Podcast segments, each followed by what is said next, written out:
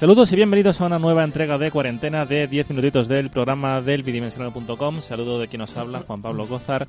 Y hoy venimos en este podcast eh, que pertenece a una página que empecé hace 14 años, pero de la que ya no escribo nunca. Vengo a saldar una deuda histórica con Paco Montero. Exactamente. Porque a Paco Montero le debo una review desde el año 2008 de una de las películas que vamos a hablar hoy. Vamos a hablar de la saga Cloverfield, de la saga Monstruoso y desde los tiempos del Fotolog yo a este hombre le debo una crítica. Hola, buenas tardes Paco, ¿qué tal? Muy buenas tardes, señor Kio. Yo la verdad es que llevaba esperando esto desde hace ya más de una década, desde los tiempos del Fotolog, ya ves, ¿eh? Y vamos a hablar de vamos a hablar del Fotolog. Quizás no del Fotolog, pero de un primo de un, Del de un primo cercano. Y también tenemos con nosotros a Toño Domínguez. Hola Toño, ¿qué tal? Hola, hola, ¿qué tal? ¿Qué tal? Y eso, vamos a, vamos a hablar de las tres películas producidas por JJ Abrams, por la productora Bad Robot. Y yo creo que aquí el más fan de los tres es Paco. Yo sé, yo sé. O sea, Paco, ¿tú cómo descubres Monstruoso? Pues descubro Cloverfield, perdón, porque estaba bebiendo un vaso de un, un poquito de agua mientras me preguntaba. Em, Un poquito de lucho. la- un poco del lucho. Eh, lo descubrí porque yo, yo estaba súper súper metido en el, en el mundo de las noticias de, de películas así de ciencia ficción y mainstream y mierda, ¿vale? En aquellos tiempos. Y cuando se estrenó Transformers eh, en Estados Unidos, eh, proyectaron el tráiler de, de Cloverfield sin título y sin nada. Era la proyección, pum, y, y la fecha, poco más. O sea, era el tráiler con la, con la fecha de estreno. Y claro, yo, yo, cuando me llegó eso a mí, eh, flipé. Eh, Claro, vi el, el, tráiler y dije, ¿y esto qué es? Y es que no te mostraba nada tampoco. Te mostraba la explosión, la fiesta, eh, y la, estatua de la, cabeza de la estatua de la libertad cayendo en mitad de la calle. Y... ¡Guau! Me, me impactó un montón. Y, y de hecho es que me, me, me flipé un huevo con, con, con eso. Estaba todo el día buscando información sobre la peli. A medida que iba saliendo cositas, lo iba flipando cada vez más. Y, y, joder, tío, es que yo qué sé, era como, como meterse en una secta de cabeza. Pero sí, sí. eh, eh, la verdad es que seguí todo, todo lo que fue la campaña viral que hicieron y la disfruté bastante, la verdad. Incluso eh, he de reconocer que cuando vi la película eh, me sentí ligeramente decepcionado. No sé por qué, pero un poquito decepcionado estuve porque me flipó tanto el- lo que se había montado alrededor de la película que cuando la vi a lo mejor no superó mis expectativas. Es que venimos a hablar de una película, por lo menos la primera, que sufre de lo que hemos hablado últimamente del transmedia. Sí, sí, sí. Una película que se promocionaba por MySpace, lo cual demuestra lo rápido que envejece el mundo porque todos los críticos, oh, es la película de la generación MySpace. No ha existido una generación MySpace. Existió a lo mejor cua- cuatro o tres años de la generación MySpace. Pero, pero duró poquito, ¿eh? Y, y- y es una red Mm. social que me gusta mucho más que Facebook, pero, pero brutalmente más. ¿Sigue activa, Paco? Eh, la última vez que lo miré era ya pra- prácticamente una web para, para grupos de música. Porque al fin y al cabo se fue convirtiendo en eso. Los MySpace iban, iban muriendo, ¿vale? Los perfiles de la gente iban muriendo y, y naciendo los de Facebook los de Twenty, ¿no? Era Twenty.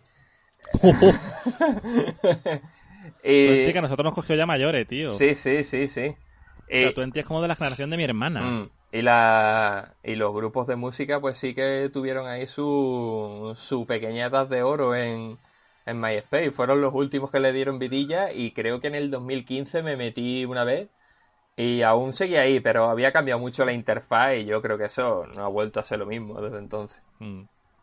MySpace, que es el lo que ahora es Tumblr. De en un momento dado Tumblr iba a ser como uh y, y ya nadie, nadie se acuerda. Eh, temas redes sociales aparte, vamos a empezar a hablar de, de Cloverfield. No sé si Toño quiere contarnos algo antes o nos metemos ya a repasar cosas. Yo que, que recuerdo un día en que se estrenó y que la odié mucho. Porque... Uh, ¿y eso? sí, creo que tenía que haber un Rambo 4. Porque en, en- en- en parrilla coincidían y, y no sé qué historia qué, sé- qué historia hubo de cachondeo. Bueno, que no, no la, la odié de cachondeo. No sé qué, qué historia hubo que, que lo típico, ¿no? Que va la gente a- allí al cine y tal, en grupo, y, deci- y, y unos dijeron, claro, y el, el pensamiento es, vamos, claro, está Rambo en el cine. Es el regreso, el regreso de Rambo, porque, hombre, ahora Rambo ya está muy pesado, ¿no? Con, con las tonterías que está haciendo el señor este, con que está chocheando, como con Rocky, ¿no? Pero, pero antes fue como, a ver, es el, es el regreso de Rambo. Y, y- y coincidió pues ese día en el cine en que mm, creo que fue nuestro amigo Tanque que al final dijo, Exactamente, sí, sí. dijo, no es que fue, no, me voy a ver monstruoso con Paco. Y fue como, ¿y yo en serio, tío? ¿En serio? ¿En serio me lo estás, robé, me estás comparando? Claro, y era, todo por este hombre. Me estás comparando monstruoso con Rambo, tío. ¿En serio? Y, y- y se fue para ver monstruoso, no lo entiendo. Y sobre todo una persona como él, tan fan de Rambo. Y, y por eso pues, le, le- le tuve manía. No la vi en el cine, por el coraje. Y, y cuando salió en DVD, porque no estaba ni en proyecto el Blu-ray, es más, er- era en plan, uh, la tengo en, eh, en- la tengo en vídeo, uh, en vídeo o en DVD, en DVD, en DVD, uh, qué bien, qué bien. Con esa gran calidad de imagen. Que, mm, que la, la vi, la vi con, con un amigo en, en- en su casa y me, me gustó mucho, pero me guardé la opinión. Y no se lo dije a nadie porque tenía que guardar unas apariencias. Porque, claro, Sí, sí. mm, yo tenía que. Yo tenía que, mm, que defender a Rambo frente a. frente a Monstruoso. Y ya está, y esa es mi De, historia. de hecho, cuando, cuando, cuando Toño vio la película, la película, La película. La y, película. y, y supo que le gustaba, me lo, me lo, me lo, me lo dijo, pero me dijo que no se lo dijera a nadie. Me dijo, Paco, no se lo diga a nadie, pero en verdad Cloverfield me gustó. Y, eh, yo, yo sigo sufriendo aún las consecuencias de, de ese día, porque yo me llevé a Tanque del grupo a ver la película, se dividió allí la cosa. Y, y yo lo peor es que Tanque cuando salimos del cine a Tanque no le gustó un carajo.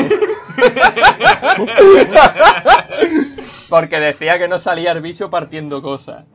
Entonces, eh, a- a- precisamente a nuestro, nuestro amigo bicho sigue echándome en cara cosas de, de la película. Sigue diciendo, ah, monstruosas malas. Sí. no, yo no- yo no sé si lo habrá visto.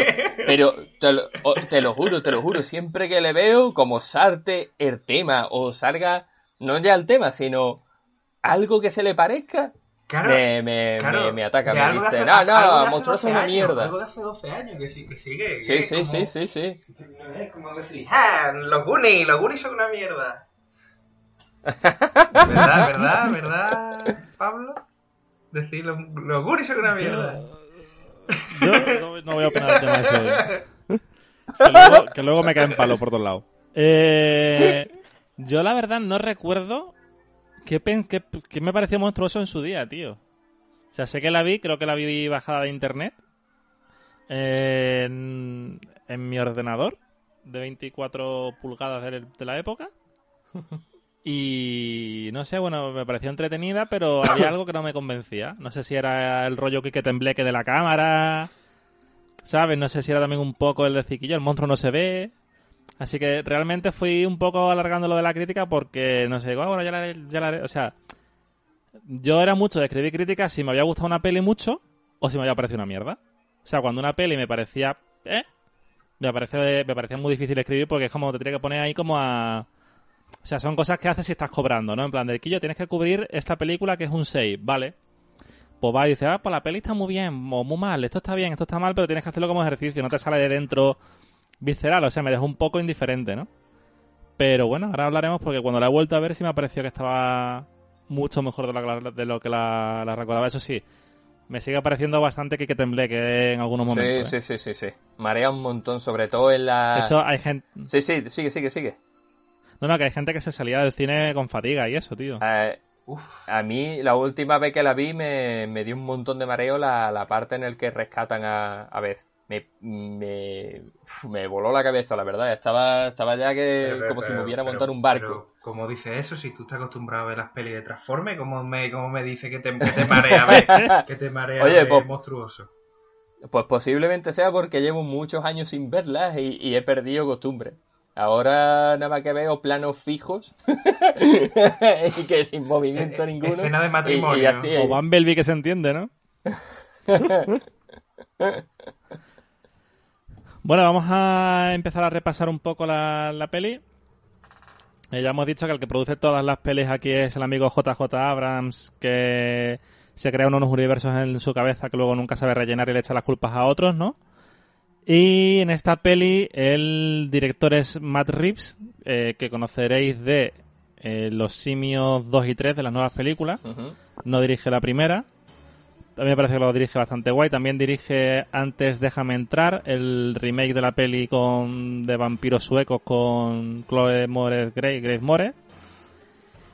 Sus primeros trabajos son un poco más me, porque hizo una peli llamada Future Shock, de ciencia ficción super pocha, pero tiene una comedia romántica con David Schwimmer y Gwyneth Paltrow que se llama Mi desconocido amigo, que también tiene una nota horrible en IMDb de medio de los 90. Pero este hombre llega un momento en el que dirige episodios de televisión de Felicity y como todo el mundo sabe, si tú trabajas una vez con JJ Abrams, tienes la vida resuelta. Entras en el club. claro, entras en el club de colegas de JJ y ya está, ya venga, tira para adelante. Entonces, entre eso y que le dejaron dirigir Cloverfield, pues bueno, pues tiene aquí su repunte porque va a dirigir, está dirigiendo ahora, no sé si se ha parado con la pandemia el rodaje de Batman, la película de Crepúsculo por las risas haciendo de Bruce Wayne. Uh, qué cara tengo de verla. Yo, creo que se habrá, se habrá parado o lo habrán hecho. Sí, está parado. Lo habrán hecho por, por webcam. Por Zoom. un, giro, un, giro, de guion y, y, lo hacen como las, las películas estas de. No hay una película super cutre que no sé si es, de Blumhouse o algo, de, de, gente que está en una webcam y están como en el Messenger y se van muriendo uno a uno. Eso pero en versión Batman, ¿no? Como El Joker en una ventana, en el Zoom, ¿no? El Joker poniéndose fondos locos ahí en el, en el Zoom. Poniéndose a, a Bárbara Gordon así paralítica. A Jason todos ahí en el suelo, pum, pum, pum, y mo, mo, mo, icono de Jason todos ahí, poing. Oye, es una buena idea, ¿eh? Si, no puede, si, si la pandemia dura mucho y no pueden seguir con los rodajes, tío, deberían tirar de ahí, Guillo. Yo, yo nada más te digo que Netflix ya está haciendo una serie que me parece horrible, la, la de basura que nos vamos a tener que, que tragar con temática pandemia, tío rollo, esto, esto lo empezó Televisión Española hace unas semanas con una serie que se llamaba Diarios de la Cuarentena. Suena, suena horrible. Que la tienen vendida ya a países y tal y son gente... O sea, está guionizado, pero son como gente, actores y tal, haciendo como cosas en su casa y... Pues bueno, pues no sé, se pueden hacer cosas guay en una sola localización, pero tío, mm, a mí lo de Jason Todd me, me ha molado la idea, ¿no? Y bueno, eso que yo creo que Matt Reeves aquí lo dirige bastante guay. Creo que más Reeves después de hacerse amigo de JJ, no sé antes porque no he visto ninguna peli anterior suya, me parece un tío bastante eficiente. La verdad. Vamos con el guionista que es Drugodar. Drugodar que os sonará de muchas cosas, pero empieza su carrera con Buffy, Cazavampiros en la última temporada de Ángel. De hecho, tiene mogollón de importancia en la última temporada de Buffy los guiones suyos. ¿Qué pasa? Que según termina eso, también se hace colega de JJ. Porque se va a dirigir cosas en Alias y episodios en Lost, del que está un tiempo de también de productor ejecutivo, ¿no? Y bueno, entre que te has hecho colega de Wedon y de JJ, otro que se ha resuelto la vida. O sea, porque diriges Cloverfield, que está guay, pero es que luego haces el... Creo que también es el director de Cabin in the Woods, que guioniza junto a Wedon. Sí, sí, sí. Entonces ya está, ya está. O sea, ya has hecho esas dos pelis, ya te puedes jubilar. Mm. Eh, como guionista tiene altibajos después de Cabin in the Woods, porque por ejemplo, a mí Guerra Mundial Z me parece una peli mm, flojísima. Un desastre. Pero Marte me parece un peliculón, que es el que adapta el guion. La de Matt Damon plantando patatas con su caca, de la que ya hablamos, eh, hace unas semanas en el de Gente Atrapada, ¿no? Y luego tiene la de Malos Tiempos en el Royal, que me parece lamentable esa película. No la he visto. Eh, pues, O sea, es una película... A mí me han dicho que, que está guay, tío. Es una película que yo la veo y veo los ingredientes y es como decir, Quillo, esto es una pizza con ternera, jamón y piña, de las que a mí me gustarían seguro, pero de ver, repente me, no, lle- puede, me llega la pizza... no puede empezar un argumento diciendo, a ver, esto es como una pizza con piña que está buena. Esto ya invalida lo que vaya a decir, tío. Haz algo más. Toño, posible. No, no, está, pero- está en minoría ahora pero- mismo, ¿eh? A mí también No, me no, gusta. claro, pero tiene, tiene los ingredientes para que a mí me guste, ¿no? Pero de repente llega y en vez de una pizza es... mm, ¿Sabes? Estas cosas con- de- que tiene a veces él tenía altavita, que lo abre y era como carbón, tío. O sea, una pizza de car- quemada, de churruscao, que le ha caído pimiento y le han caído champiñones y le ha caído roquefort, ¿no? Y no hay quien se lo coma, tío. Pues eso es esta peli. No, no puedo decirte nada, no lo he visto. Pero bueno, aquí en... Pero vamos, eso para ponernos en situación de, de la figura tanto de Drew Goddard como de Matt Reeves. El reparto rápidamente, eh, gente conocida está Lizzie Kaplan, que creo que el, papel- primer papel importante que tiene es en Mingers. Sí. Luego ha trabajado mucho, me gusta mucho. Me vi una serie hace poco, una serie como del 2005-2006 que se llamaba The Class, que duró solo una temporada, que era una sitcom rollo como conocía vuestra madre. De hecho, la mató como conocía vuestra madre, pero estaba bastante entretenida con el tipo de Punisher y el hijo de, de John Ritter. Luego está TJ Miller, que es el de las apuestas de Deadpool, y el de la serie esta de los informáticos idiotas. Silicon Valley. Eh, Eh, Silicon, Valley. Una serie que empieza bien, pero mm, se caduca a las dos temporadas porque siempre es igual. O sea, es la típica serie estructura de todo va mal, todo va mal. ¡Ey! Algo va bien de repente, ¿sabes? De repente todo le sale bien y se salvan, ¿no? ¿Quién más tenemos? Tenemos a Teo Rossi, que es un tío con una cara de italoamericano que flipas, que creo que es Sí, eh, el- uno de los malos en Luke Cage. Exactamente. Mm. Y luego, así menos conocidos, está Jessica Lucas, que sale en el remake de Evil Dead. Sí, y, y hace un momento estaba en la tele, estaba en una película en la tele. He ido al salón y estaba la tele puesta y estaba ella. Estaba ella. Sí, Jessica, sí. que- Sí, sí, Jessica, sí. corre, que De- en no, la estaba- tele, corre. Estaba en Neux, que salía en una peli de, de Martin Lauren de estos disfrazados de vieja. Uh, ¿Cuál de ellas? La Joder. 3, la 3. En una de ellas, que sale con el hijo. Que va a estar en la sí. universidad, está buenísimo. El otro día me vi en filming la primera peli de Martin Lawrence, que es de una de Spike Lee que se llama Haz lo que debas. Y salía Martin Lawrence con perilla, pero como con tres años, ¿sabes? Tío. Súper joven, pero ya con, ya con la perilla de, eh. y con, con un bolivic. Eh, ¿Quién más tenemos? Y, y tenemos también a Mike Vogel, creo que se llama, que salía en el remake de La Matanza de Texas.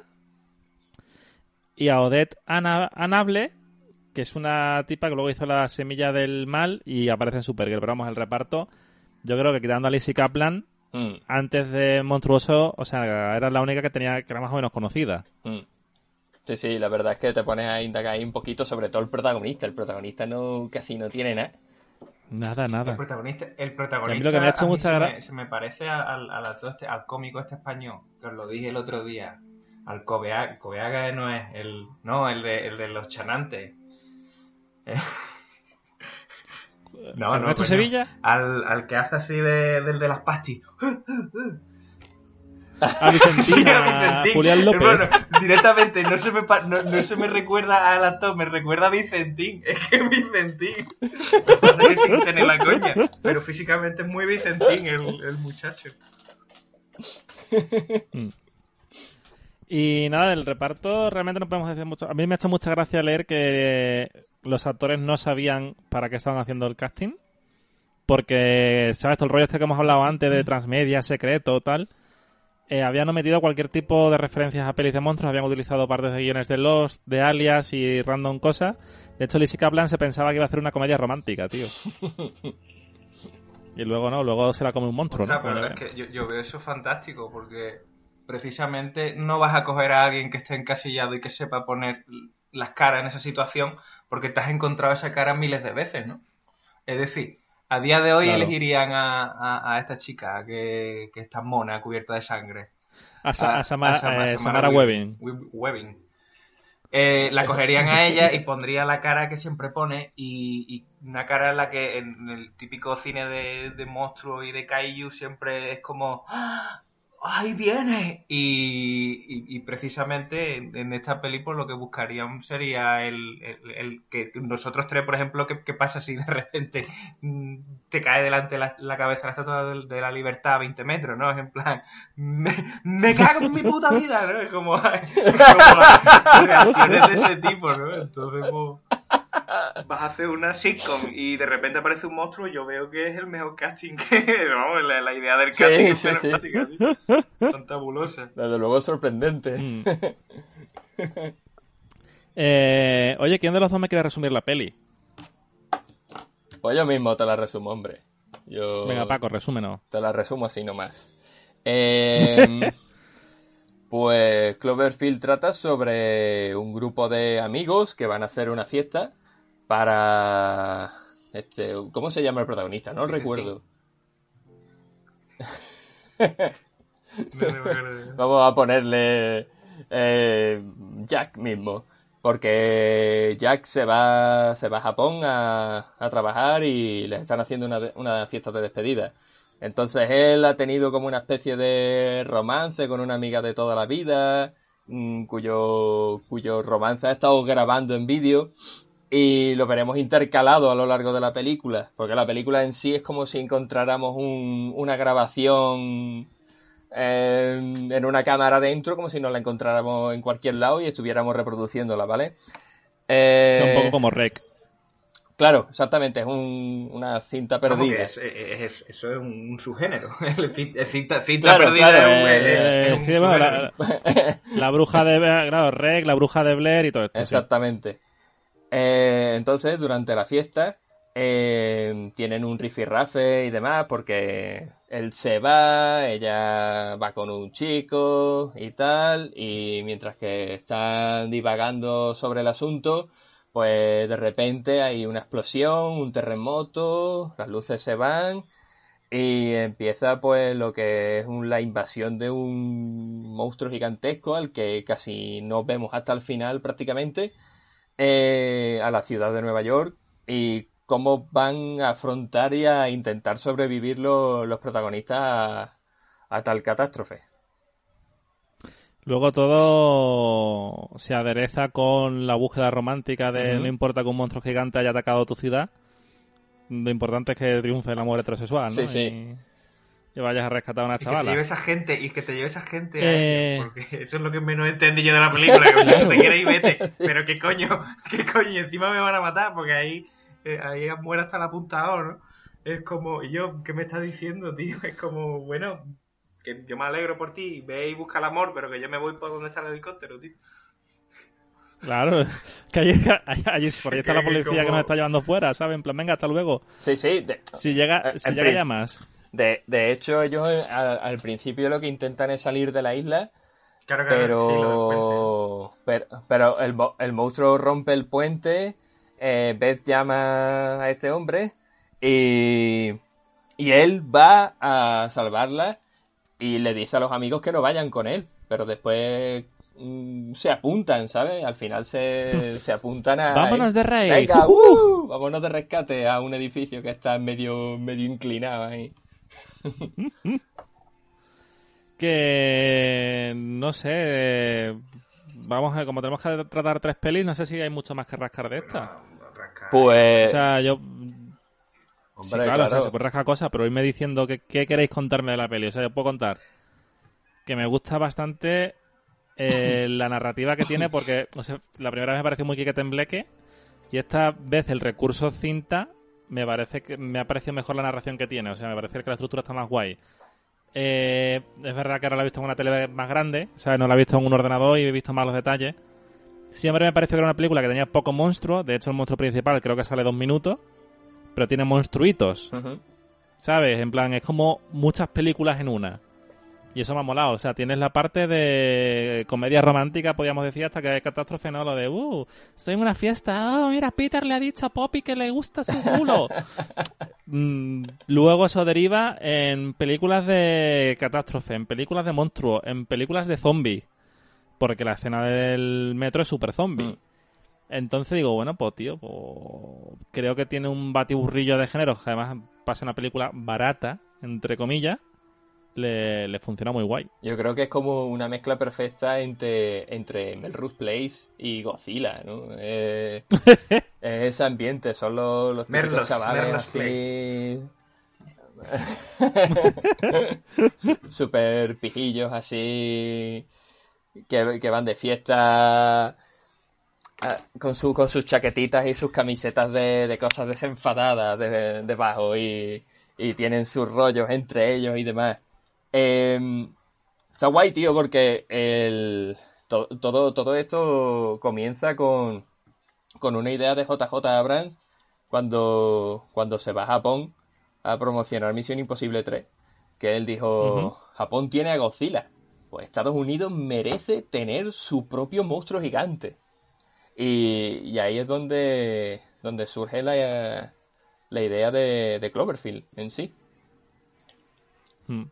De todas formas, eh, me estoy tirando un, a la piscina, creo, pero es posible que Estados Unidos tuviera un monstruo gigante antes que... O sea, no estoy hablando de King Kong. Tuvo un monstruo gigante antes que Godzilla, pero nunca supieron amortizarlo, que era el de la criatura de las 20.000 pies, no sé cuánto. Sí, el monstruo, película- de, el monstruo de otros tiempos. Sí, sí. De otros tiempos, donde le- al final le gana a Lee Van Cleef siendo francotirador al Qué monstruo. cosa más guapa, ¿no? Y que la película de Matthew... Qué cosa más Sí, sí. maravillosa, por favor. Es como. Chúpate esa Godzilla. Es como. Claro, claro. Mata Ivan con un la, la película de Matthew Broderick es más.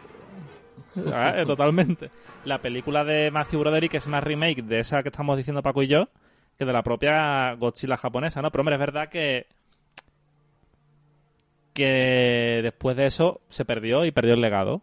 Y entre, yo creo que entre Cloverfield y Pacific Rim 1, pues sí se ha recuperado un poquito eso de monstruo estadounidense.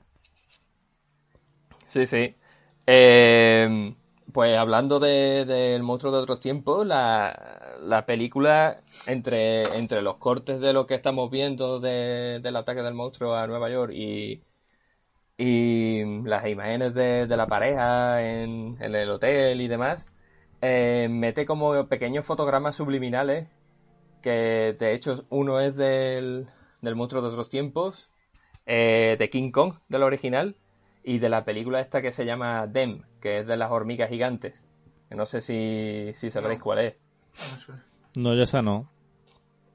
Pues, pues utiliza, los tiene como referente, ¿sabes? Eh, JJ Abrams y lo, y lo mete subliminalmente en la película. Que no sé si alguna vez os habéis fijado en el, en el final de la película, que salen ellos en la noria. Yo, yo creo que ahí está el origen del monstruo, En, tío. en, en, en Justo- la, justo en ese en- momento. En, la caída, ¿no? De. mm. Exactamente. Ves algo en el horizonte que cae en el, en el mar, tío. Está, Claro. Está muy guay, tío. eh, yo en, en el, en el mismo momento en el que en el que vi el bueno que eso ya, ya, ya la tocaremos el final de el final de, de Paradox y, y- y, claro ya sabía de, de la lo que se veía al, al fondo de, de la imagen del, del, del footage de, de cuando están en la noria yo me, me imaginé que iba a ser eso pero pero después ya mm, eh, pensándolo y, y- y después de, ver de nuevo la, la, nueva de, eh, nuevamente la de Paradox creo que, hombre que, que sería, un guiño pero no es lo mismo ni, ni de coña porque a ver eso, eso ya es otra historia. Eh, a mí me gustaría a mí me gustaría decir que, que, que- no sé que, el- que la verdad es que el, el- a la referencia que estáis haciendo de, de que eh, monstruoso, bueno, el, el- el- el- bicho Cloverfield, sea el, el Godzilla de, mm, de los americanos, eh, eh, a mí me parece maravilloso porque, porque precisamente en esta película veo un poco la, la diferencia que han intentado hacer de, digamos, de occidentalizar a Godzilla. eh, el fracaso que han intentado hacer los americanos de occidentalizar a Godzilla, ¿no? Porque si, si, si te ves las Mm. pelis de Godzilla, te das cuenta que realmente el factor humano es, eh, es básicamente anecdótico. O sea, trata sobre sociedad y sobre monstruos. Y los americanos, cuando han empezado a hacer los, los dos, cuando, en sus dos remakes de, Godzilla y, casi en, cualquier película de, de Kaiju, como puede ser Pacific Rim y, y todas estas películas, siempre te. Claro, el, el- el- no sé, la, narrativa occidental siempre te, la intenta vender desde el punto de vista de, de historia humana, ¿no? Te cuenta la historia de un protagonista, porque el protagonista no puede ser el propio monstruo. O sea, el protagonista, en, normalmente el mm. cine que hacen los americanos, pues, a este tipo de escala, ¿no? Eh, vemos cine de catástrofe, siempre se centra en el científico, pero no en el científico trabajando en, las instalaciones, sino en el científico que tiene su familia, tiene su hijo que está en el instituto, tiene su... Y, a mí nunca me ha terminado de cuajar, y sobre todo con los, con los monstruos finales. Por eso la, la, última esta de Godzilla, no la última de Godzilla, la anterior, la de... ¿Cómo se llama el directo? Eh, la, de 2014. La de Roland Emmerich. La del 14, la del 14, no, la, Ah, vale, la de Gareth Edwards, sí, sí. Eso me, me, pareció horrible por, por, el, por el hecho de, de eso, de, que, había más metraje de, lo que me te estaba contando la, de, las personas que del bicho. O sea, el, hmm. Y ahora, no sé, y ahora con, perspectiva veo Cloverfield, veo que es como un inicio de como está diciendo, vale, pues Estados Unidos necesita su, su propio monstruo. Pero claro, ese propio monstruo, si, si te fijas, la, en la película el, monstruo está de fondo. O sea, la película, el mod es suya, pero realmente la historia de, los personajes. Yo veo un, gran acierto y últimamente critico muchísimo las producciones de, de, JJ, pero la verdad es que, no sé, la, idea que tuvo Ortiz aquí a mí me parece chapó. Eso de, llevárselo a su terreno, al, terreno de lo, que él siempre dice de, mm. de la caja del misterio, ¿no? De quiero desarrollar personajes y los hago en, en, un ambiente muy bizarro. Pues, pues no sé.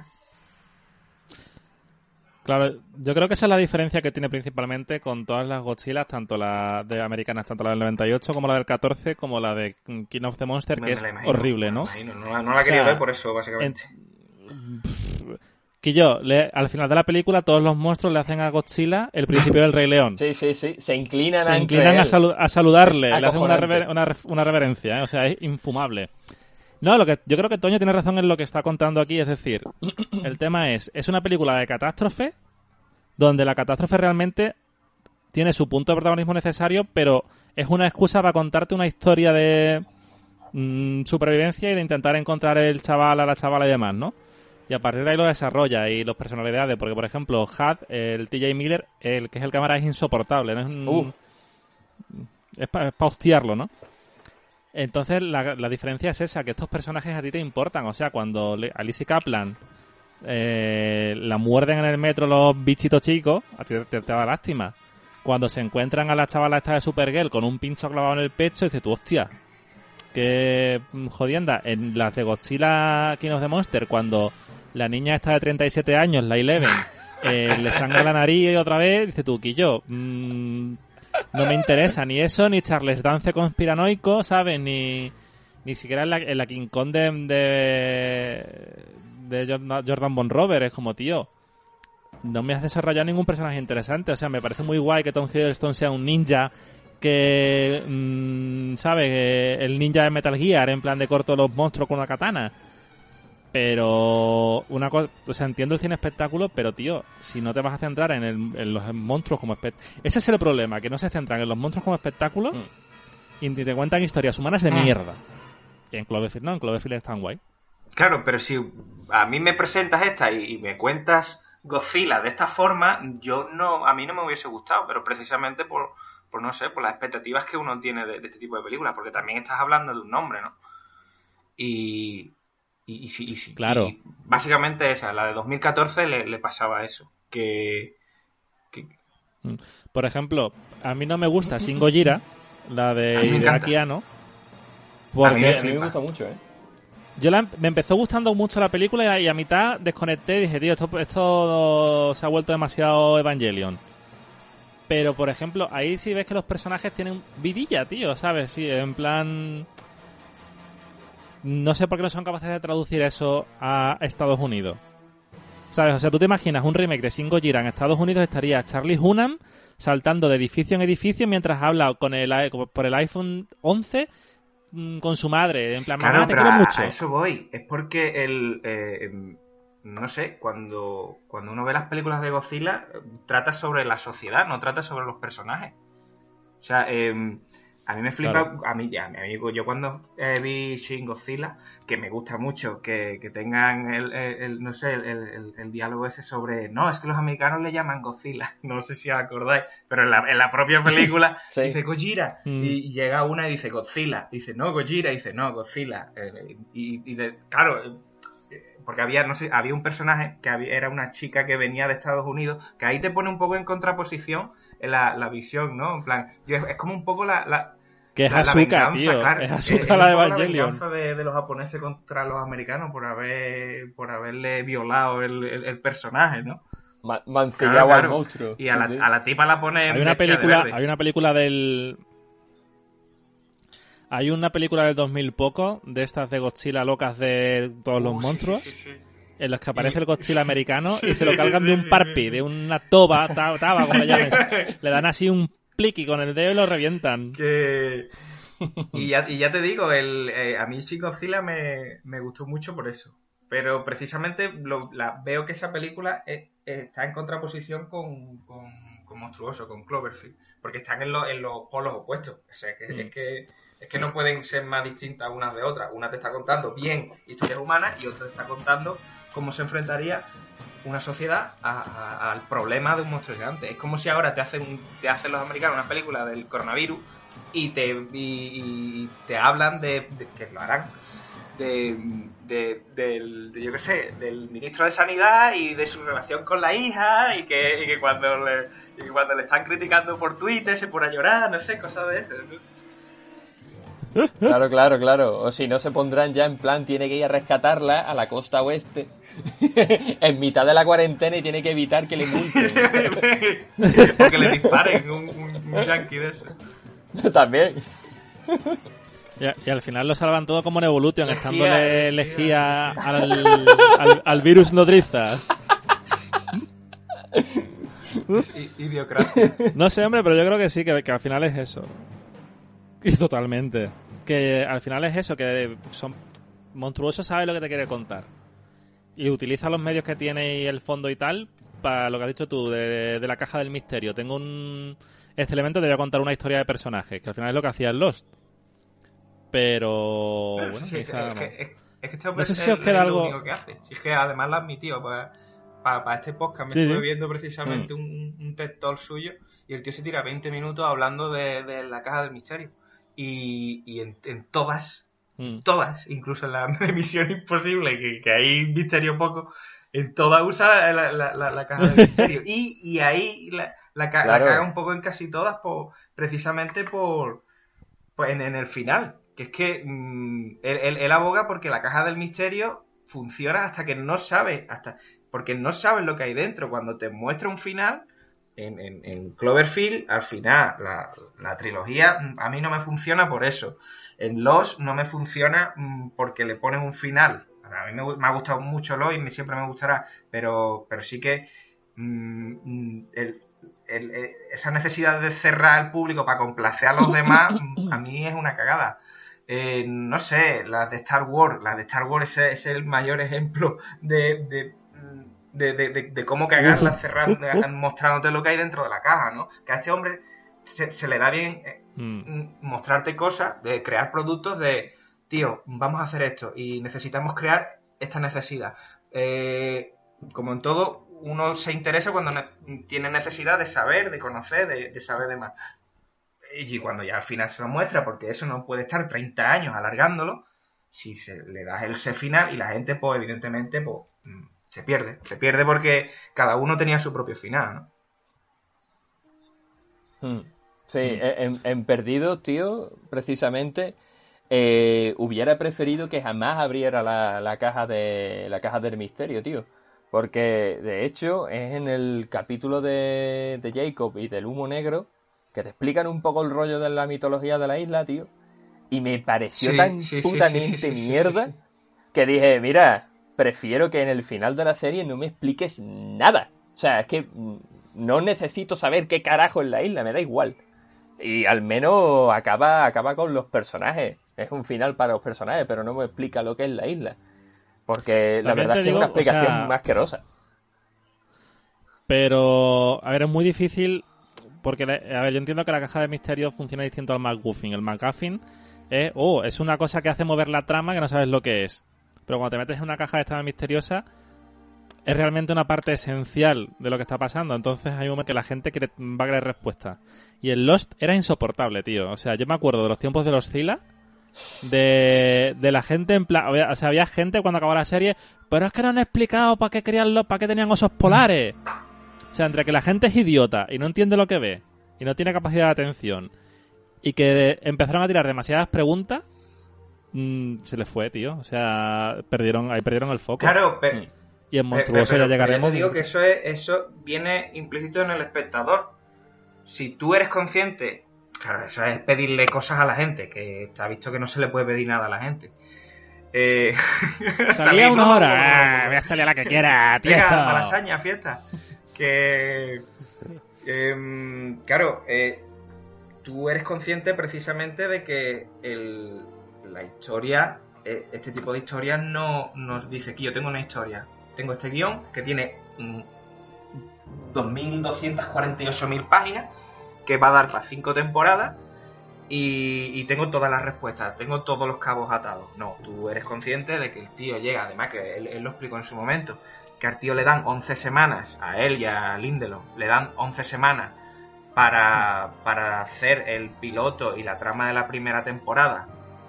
Eh, y en esas 11 semanas tiene que hacerlo todo, tiene que elegir el casting, tiene que, tiene que hacer toda la producción, tiene que escribirlo y tiene que presentar el proyecto y, y ahí salen los. Y evidentemente tú me dirás que esa gente tenían pensado que había un, que, que el humo negro era el hermano de, de Jesucristo. ¿Tú crees que ese dice Quillo? Tengo una historia No, no, tío. que hay, va a haber un monstruo que realmente va a ser el hermano de Cristo. Bueno, no sé si era Cristo, era un señor, un señor vestido de blanco allí, ¿no? No, no, no, tío. eh, claro, es, Jacob. es- es eso, es el. mm, tú eres consciente de, de- de que el- en la esa caja mágica te está moviendo a ti y tú estás disfrutando el, el momento de, de ese, de lo que tú decías, ¿no? Con, con un backgoofing eh, te desvían la atención y al final te encaminan en- con, con algo trivial y al final te encaminan en- en- con, con- con la trama gorda. En esta te dan vía libre eso es lo guay. Que te abren y te, y te y, y- y dices tú, Guillo, es que esto puede ser lo que tú quieras. Y tú estás disfrutando de eso cinco temporadas. Claro, de- Después te dan una explicación de mierda. yo creo que con Monstruoso Claro, pasa sí, sí, igual. no, con Monstruoso pasa igual y ahora lo hablaremos. Que en Monstruoso 2 no te da más respuesta. La tercera, yo lo, lo digo ya, a mí me gustó como película, me pareció curiosa, me- un poco más. Pero eh, las explicaciones que te da eh, me parece la gran cagada de la trilogía. Fuera, fuera la película, aunque la película hubiese funcionado de puta madre, aunque la película hubiese sido. A mí me, a mí me da que. mm, es, es intentarle dar una explicación que ya te cargas todo el misterio que había en las dos primeras películas. Exactamente. Eh, antes de pasar a la segunda, pues yo creo que realmente de esta, luego haremos una conclusión general de toda la franquicia y tal. Esta yo creo que nos ha gustado a los tres. Lo único que quiero destacar es esta película no tiene banda sonora compuesta propia, excepto el tema final de Michael Giacchino que se llama Roar, que es un homenaje plagio del tema de Godzilla, Sí, sí, sí. de Gojira, la japonesa. Sí, tiene. O sea, es que tiene- me, me vi los créditos y dijo, yo, tío, esto está inspirado en Godzilla y luego sí. Sí, sí, está, está inspirado en, en- en temas de, de películas de monstruos y demás. A mí me encanta eh, el, el tema. De hecho, No, claro, está guay, si es que el tema de Godzilla, de Gojira, la japonesa, está guay. tuve la oportunidad, tío, de, de ir a un concierto en directo que solamente era de Michael Giacchino. Él no estaba, pero sí que tocaban los temas. Y, y robar, tío. Madre mía, tío. Me algo, ¿no? dejó- Eh, no, no fue el de Estepona. ir- vamos, veranea y Sí. algo, vamos, he hecho dos o tres Sí, conciertos. sí, en, en, en, en Estepona, en Estepona ha dado algún que otro concierto el cabrón. No, fue, fue en Sevilla, tío. Fue en Sevilla. Me molestó un montón porque sé que iba a Estepona en estos sitios y a, este- y a Sevilla no fue, tío. Hubiera molado. Pero la verdad es que la banda sonora de, Go- de, de Godzilla, de Cloverfield en, en directo, me, me dejó planchado, tío, en la, en la butaca. Increíble. Mm. Claro, porque, eh, claro, mm, Bueno, vamos a... eso lo, lo que último que quiero decir. No, dale, dale, dale. el- Claro, es que, que dice, ¿cómo no va a tener otro tema? Es que no puede tener otro tema la película. No, no, no tiene ningún tipo de, de de sonido fuera de cámara. De ¿no? sentido. No, no. Claro, no, no, o sea, el sonido es el, el- el sonido real, es el, el- el sonido diegético, ¿no? Eso no, o sea, no, exi- no existe Ujú. Sí, lo- montaje de sonido. está hecho en estudio porque, por ejemplo, en la fiesta... Sí tiene montaje de sonido porque, por ejemplo, la fiesta está rodada en mudo, o sea, Mm. sin música, ver, sí, no bueno, y la gente diciendo, Claro, "Haz no, como no que me habla. refiero, montaje de sonido, sí me refiero, me digo no, claro, diegético, sí, no sí. diegético. El tema de, de que el sonido, de que el sonido Sí, sí. Lo, lo estén escuchando ellos, claro. que solo se escucha lo Claro, que escuchan claro, los personajes. Y no hay, no hay banda sonora porque Yo nunca me aclaro cuál es cuál. Yo, yo, yo me lío también. Yo creo que el no diegético es el, el, el real, creo, creo, creo. A ver si, si, si estoy metiendo la pata. Y el diegético es el, el, el que estás escuchando tú, ¿no? El, o sea, el, el diegético de ahora de nosotros es mm, escucharte a ti la respiración. Y el no diegético, creo, o al menos al revés, es cuando Claro. tú le metas la música. Sí, yo, yo... No, yo, yo creo que es como claro. tú lo dices. Y si no, pues mira, tenemos, lo buscamos luego en la Wikipedia. Y, Y ya en el siguiente, duda. pues, en el siguiente Claro. podcast, pues lo decimos al principio. Pedi- pedire- pediremos disculpas, haremos una fe de Lo ratas. señores cinéfilos. Jodeos. Un montón, un montón de ofendidos ahí, escribiendo ahí. ¡Que no, me habéis equivocado! Es sonido, A- es sonido a- diurético. a- a- oh. a, la, a la escuela de cine, mamarracho. Uh. Vete a la RAE, eso lo lleva tilde. Que por cierto, eh, para ir rematando ya con la primera, eh, ¿alguno ha visto Cloverfield Files?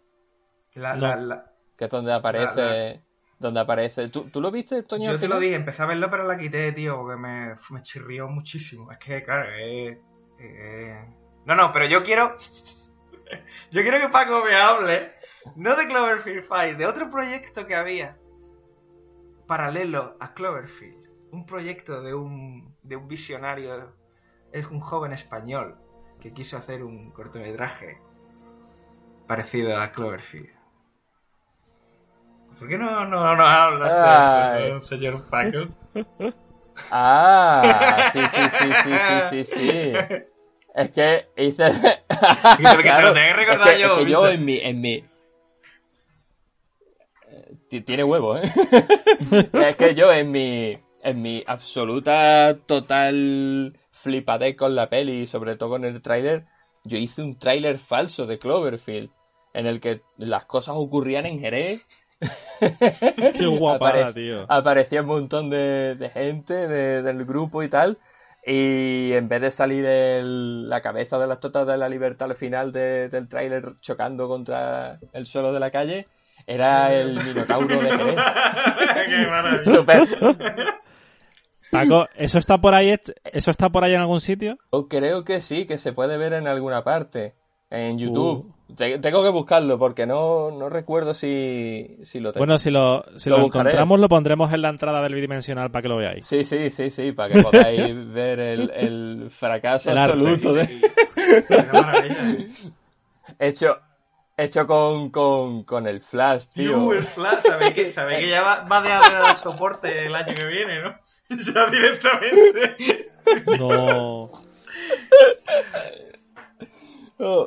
Se, se, se muere una parte de nuestra A ver, juventud se, una se vez muere, más. se muere gran parte de mi profesión. Yo, he dado- yo, yo tuve un año de Flash, nada más, ¿eh? Y de Dreamweaver, eso ya ves tú cómo, de- cómo, cómo Hostia, desaprovechar Dreamweaver. el tiempo, tío. Está un puto año estudiando Dreamweaver y Flash, tío. Un montón de programas extintos, tío.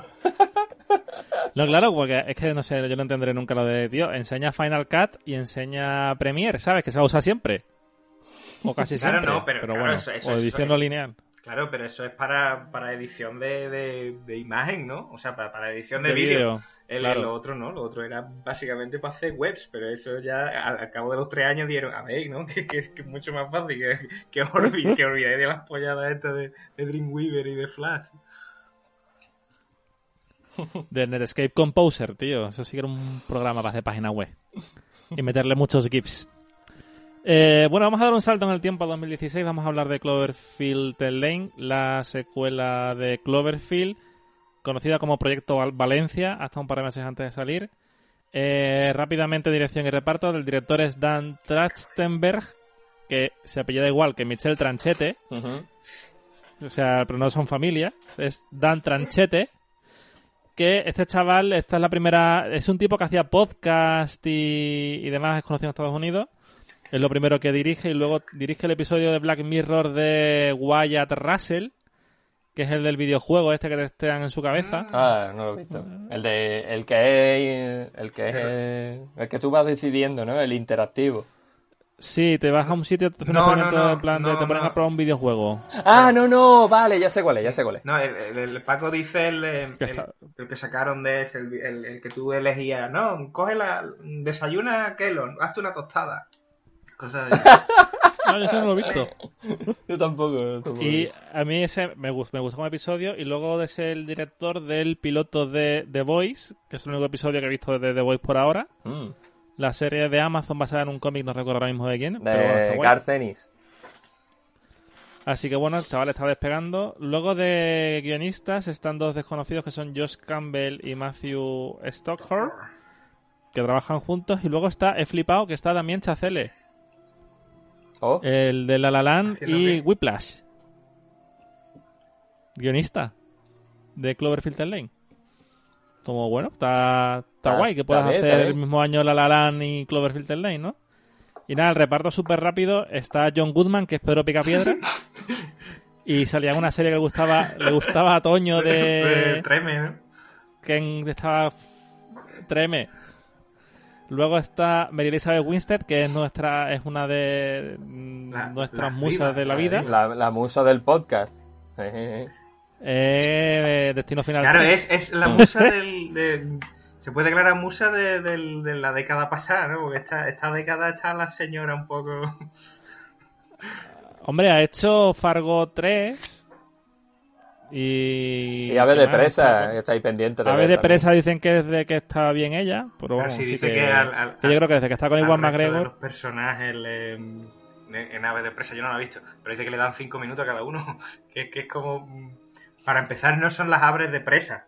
No se pueden llamar abres de presa. Y, y para terminar, tienes un planteo ahí de, de- de cinco personajes de C y a cada uno le da cinco minutos y a, y a Margot Robbie le da Pues una hora y veinte. Pues, pues bueno.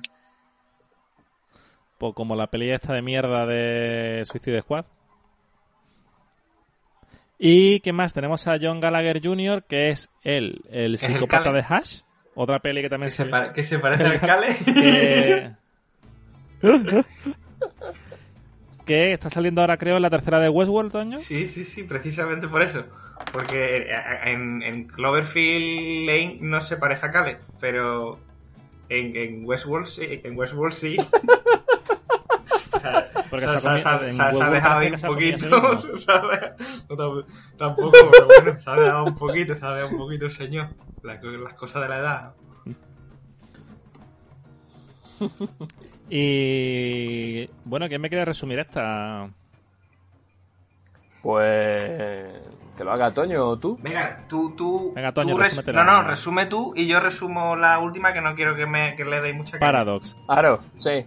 Sí, sí. Vale, a ver, vamos a resumir Cloverfield Lane. Eh, Cloverfield Lane nos cuenta la historia del personaje de Embry Elizabeth Winstead, que sufre un accidente de coche y aparece en un búnker eh, donde la tiene atada mm, y con la pata pocha John, John Goodman. Eh, y le dice que no, no puede salir porque hay un incidente nuclear fuera Nucelar. y que él la ha salvado y que eso es un refugio nucelar, nucelar. Y que de ahí no puede salir, ¿no?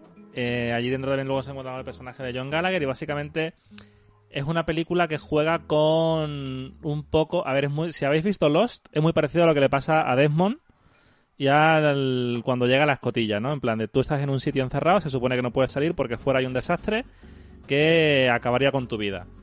¿Sabes lo que la gente no entiende ahora mismo cuando salen 200 personas a la calle a la misma hora? Pues eso. Eh, y toda la película va a jugar con la idea de saber si John Goodman realmente tiene razón en lo que dice, si realmente ha pasado algo, si no, si los ha secuestrado sin más.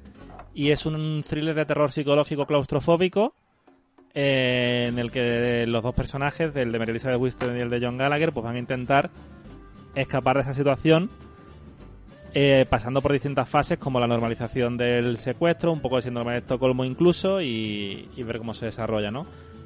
Y, y poco más, o sea, tú la vas viendo y yo creo que el gran acierto de esta película es que cuando la estás viendo no sabes por qué se llama Cloverfield Lane. O sea, porque juega muy bien con la idea de realmente tiene que ver con el mundo Cloverfield o simplemente es una película de terror psicológico que le han puesto esa excusa y juega con el, juega con el espectador con el nombre, ¿sabes? Con las expectativas que tú tienes, ¿no? Y, y eso es el resumen.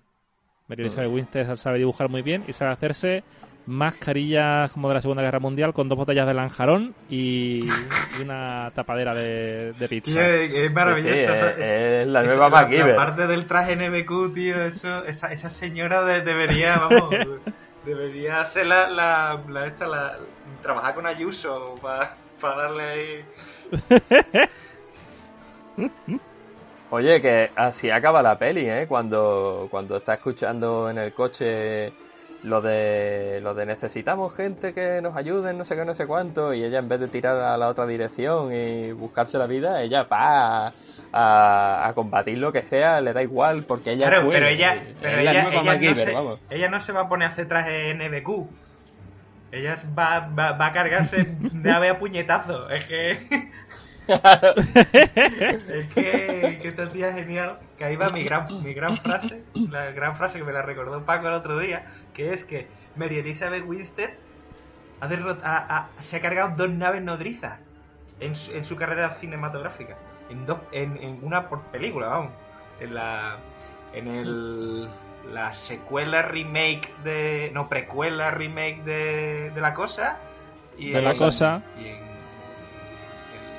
Clover- Cloverfield Lane. Que- que- ¿Quién puede decir Claro, pero es eso? que no, no ¿Quién estáis teniendo en cuenta que Mary? Que es que. pero es que no estáis teniendo en cuenta que Mary Elizabeth Winstead es la hija de John McClane. De hecho, yo en esta película veo referencias a Jungla de Cristal.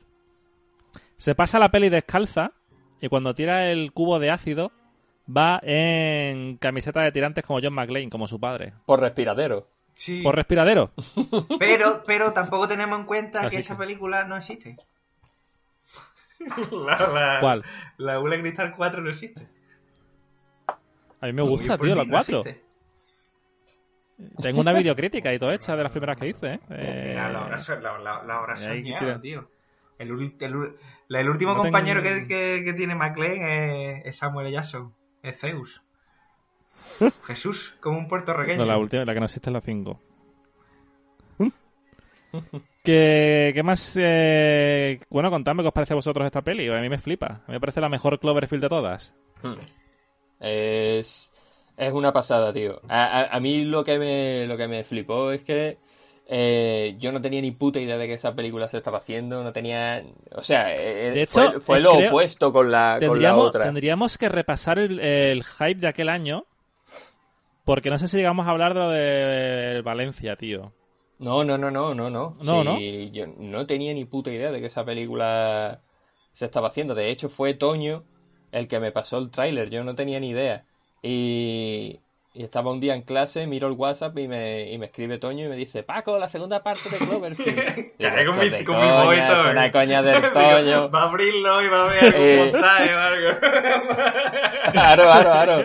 Digo yo, verás tú, verás tú la chorra que me va a pasar. Y cuando, y cuando lo abro, tío, mm, estaba, me- vamos, me faltó tiempo para salir de clase y empezar allí a, como si fuera un musical. Eh, me, me, me alegraste el día, la verdad, Toño, me vez. alegraste el día. Me recordó mucho a la, a la, a la secuencia de. El tráiler en sí es muy parecida a la secuencia de, de, de presentarte a Desmond en la segunda temporada de Perdido. El, claro. el búnker, musiquita y demás, La hasta que se va torciendo la cosa. Sí, sí, sí, sí, sí. Exactamente, sí, sí, es igual. Y Yo no he a verlo el tráiler, tío.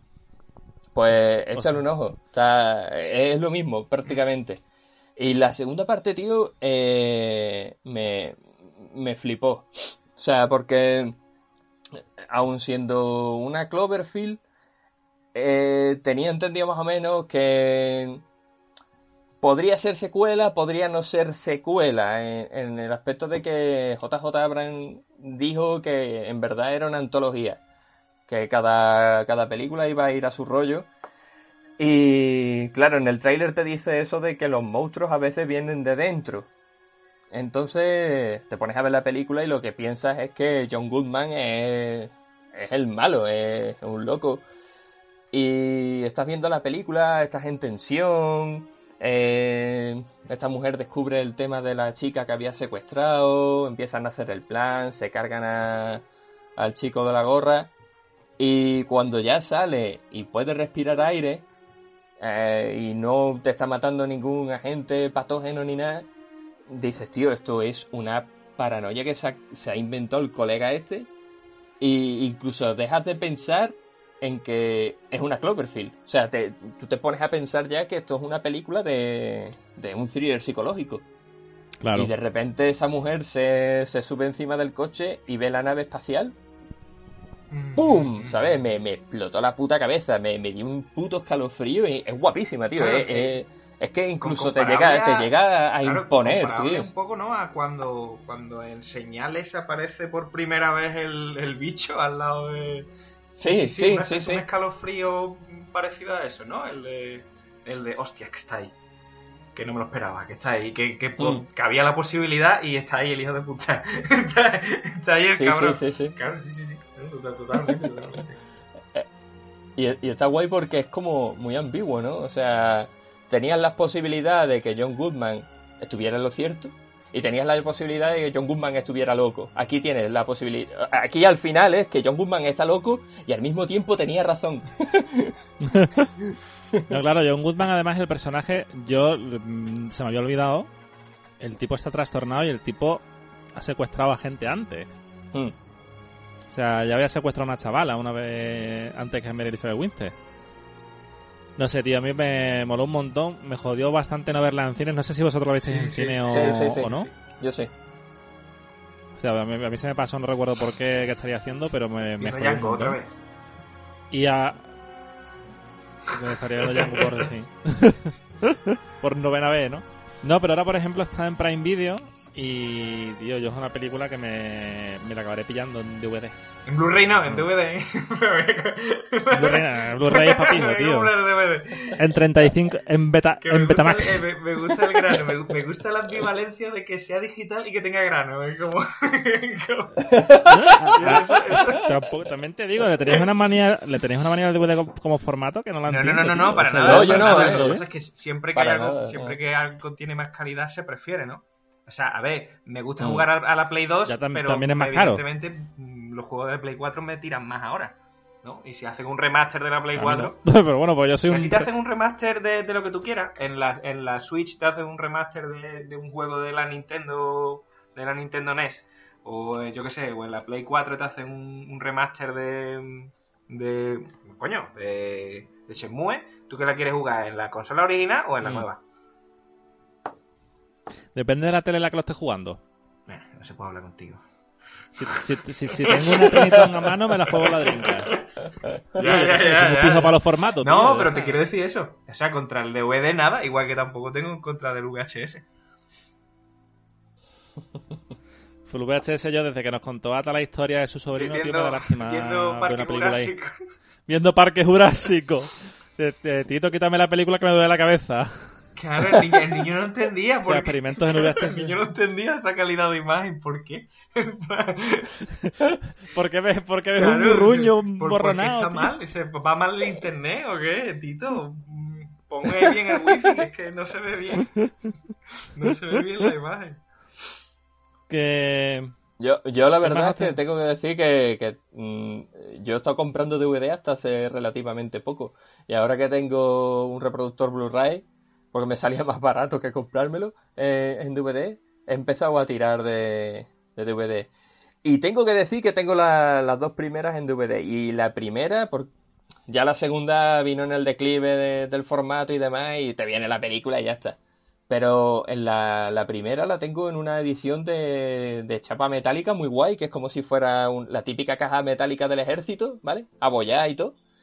Y, y te trae todo, todo el material viral, todo, todo, todo te viene en el DVD. Todos los extras, todo es una pasada. De hecho, tienes que, están secretos, tú no puedes verlo en extras. Tienes que hacer un combo con el, con el mando Eso, del DVD eso para pasaba poder con verlo. con los- eso pasaba con los DVDs de Lost. Tenía unos extras normales y luego tenía easter eggs que tenías que hacer una combinación como de derecha, derecha, derecha, izquierda, derecha, una movida loquísima con el mando para verlo, tío. Mm. que bueno, contadme más cosas de Cloverfield Lane, que no me habéis dicho casi nada. Que no sé, yo voy a decir que me parece. Que mm, a mí me, me, Ahora que las he vuelto a ver de nuevo, casi casi la, la tengo igual que, que Cloverfield. Porque Cloverfield, como ya he explicado antes, entre la coña, que al final eso te condiciona un poco, ¿no?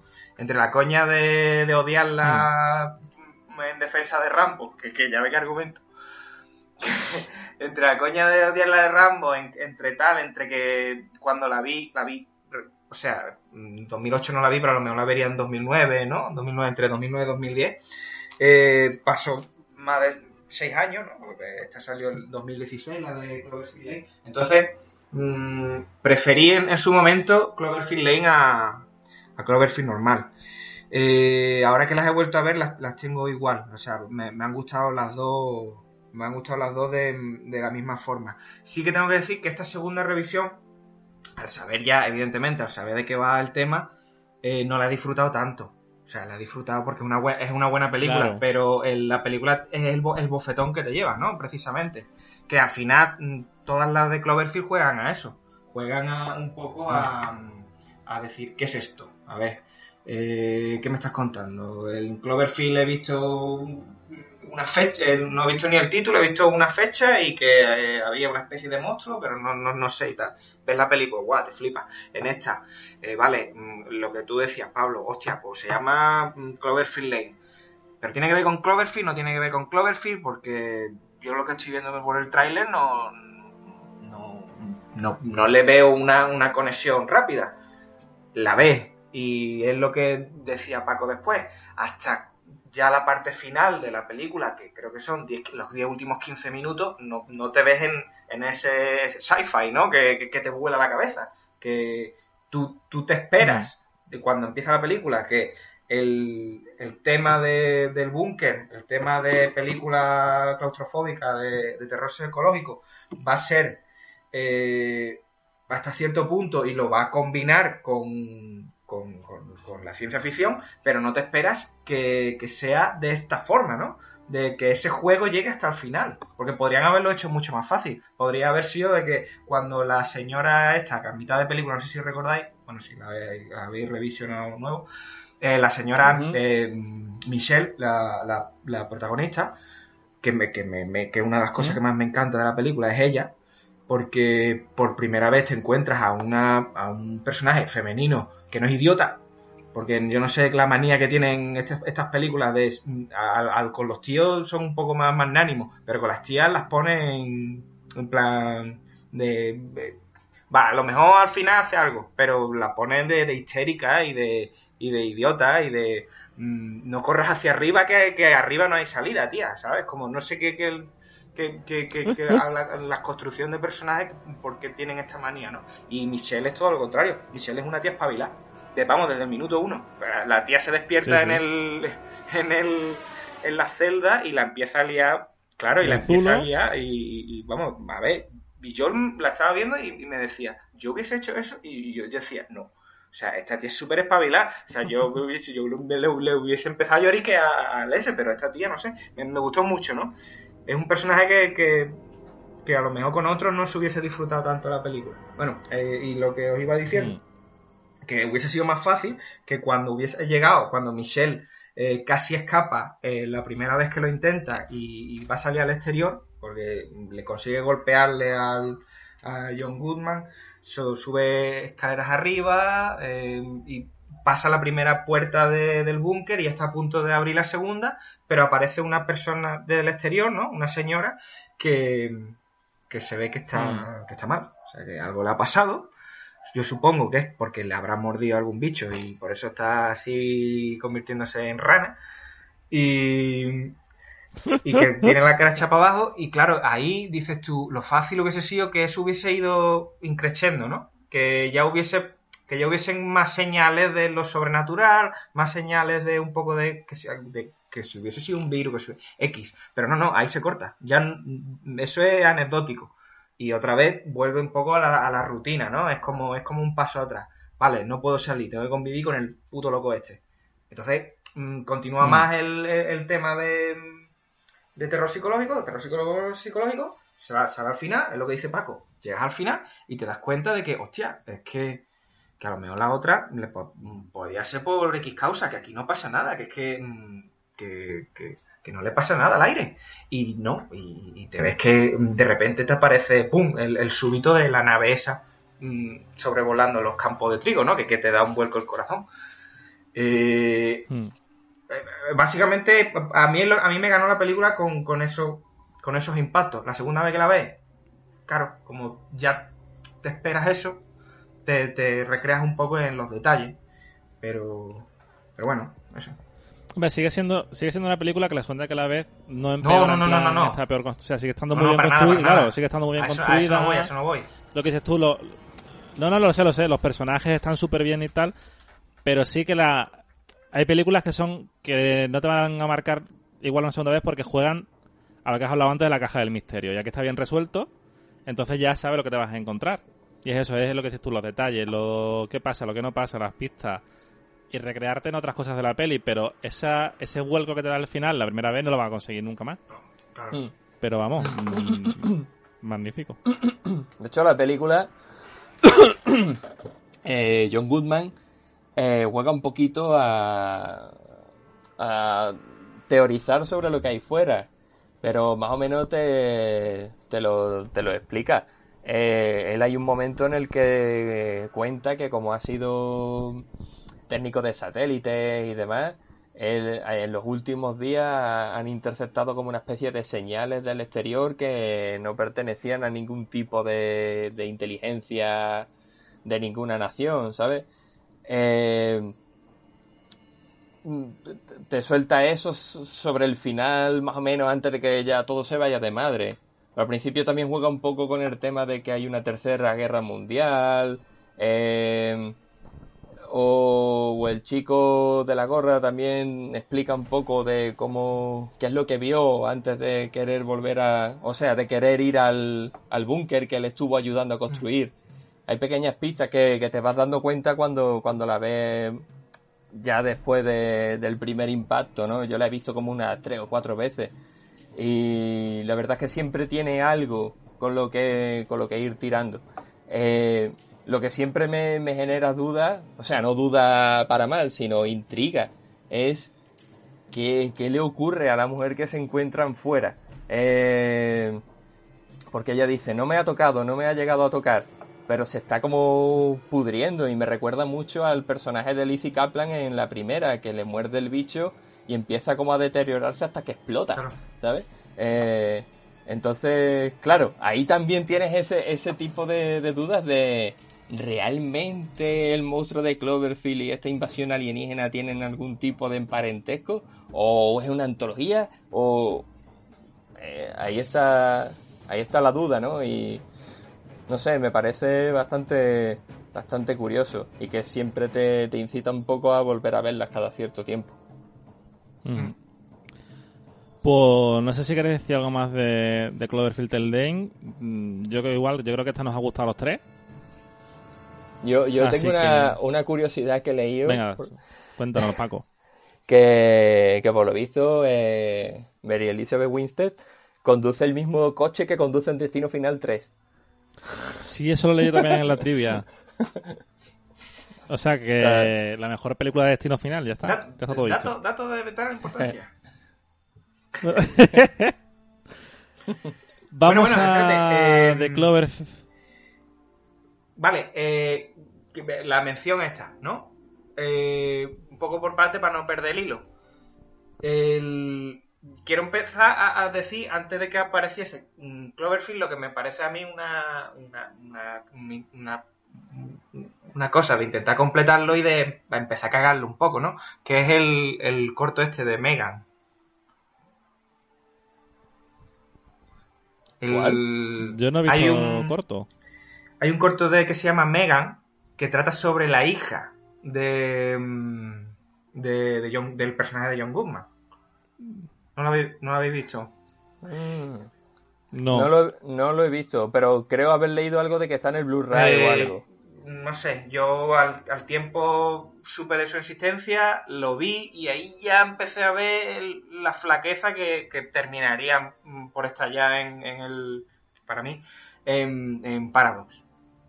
Y es que, claro, esa caja mágica que estamos hablando, de lo- el misterio, ¿no? De qué, qué va a ser, que el, el personaje de John Goodman estaba loco, no estaba loco, tenía una hija, no tenía una hija. Eh, ¿Realmente él sabía algo más por su trabajo? ¿O es que ha coincidido con que el tío es un... Es un ¿Cómo le llaman a esto los americanos esto? Los, Un, con- un conspiranoico, no, con- Pre- preparacionista, ¿no? Le dicen, le llaman, le, le- le llaman. Ah, sí, Sí, sí, sí, sí. sí. Es un preparación... Los de tengo Claro, un búnker para vivir 10 años, pero me quiero poner mecha mañana, ¿sabes? Que, que claro, es el tema ese. Era un preparacionista que ha coincidido con que, hostia, pues mira, ha sonado la campana y realmente, pues, de las cuatro veces que te metes al año en el, en el búnker, pues esta vez te ha servido, ¿no? Porque a lo mejor, yo qué sé, escuchas al perro del vecino, venga, al búnker. O, o esta vez sí que te, te ha servido, ¿no? Y, y el, bueno, os lo resumo así un poco muy rápido porque el, el- el corto es muy corto. El corto es realmente, vamos, hace, hace honor a, lo que se llama.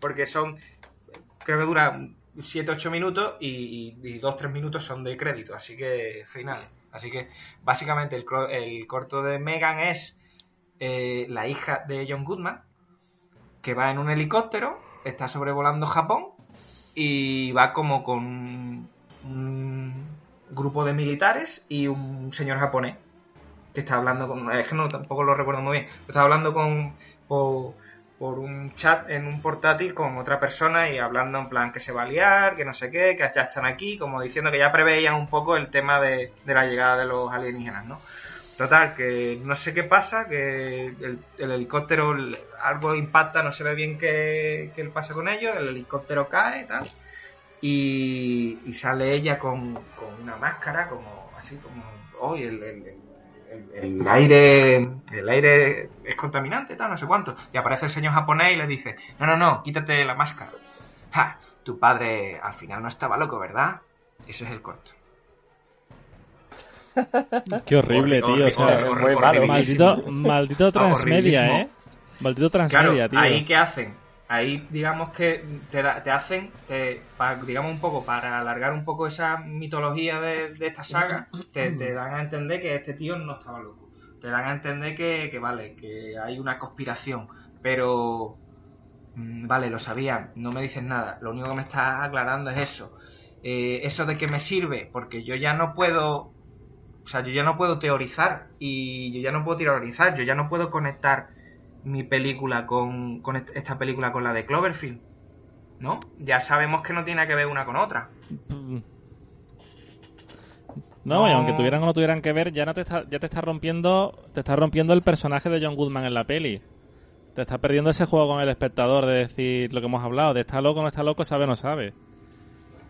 Ya te estás dejando caer que sí que sabe. claro, ¿sabes? claro, es eso. Eh, no sé, a mí ya me, a mí me rompe un 50% de la película ese corto. Mm, Pero vamos, podemos hacer. Yo haré como que no existe en mi cabeza y, y, y todo claro, será el problema es mm, que, es que tú puedes omitir eso, porque como bien hemos dicho, estas cosas del transmedia, si no me las metes en un metraje de dos horas y media, para mí no existe. ¿Qué es lo que pasa? Que ya después Claro. en Cloverfield sí que sí que se en Cloverfield parado sí que se paran a decirte, "No, no, no, no, que esto es así, ¿eh? Que no mires para otro lado, que es que esta es la explicación, que Mm. no puedes no, no puedes hacer como que esto no existe, que te voy a decir ahora de qué va el tema."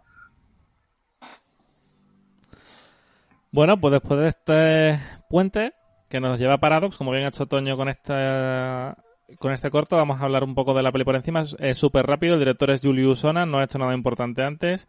Eh, guionistas tiene dos. Uno es Doug Jung, que es guionista de Star Trek Beyond, que a mí me pareció entretenida. Me parece un episodio de Star Trek hecho en cine. Y tiene un par de episodios de Mindhunter, temporada 2, lo cual está, está guay. Y el otro es Oren Uziel.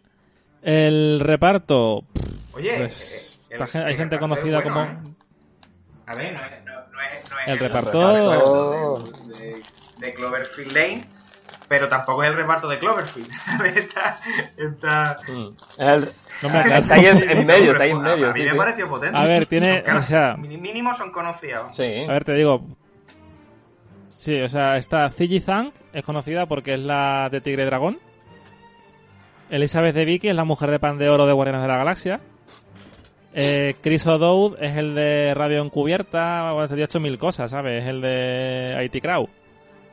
Eh, ¿Quién más había conocido? Daniel Brühl, que es Goodbye Lenin, ha hecho mil cosas, y luego hay gente así como como Gugu Mumbatarrau y demás, eh, David Ole... David Oyelowo. Ahora, eh, O yo. eh, eh, yo ahora mismo lo pondría casi casi del, del la, la cabeza de cartel, Coño, que- porque ese tío...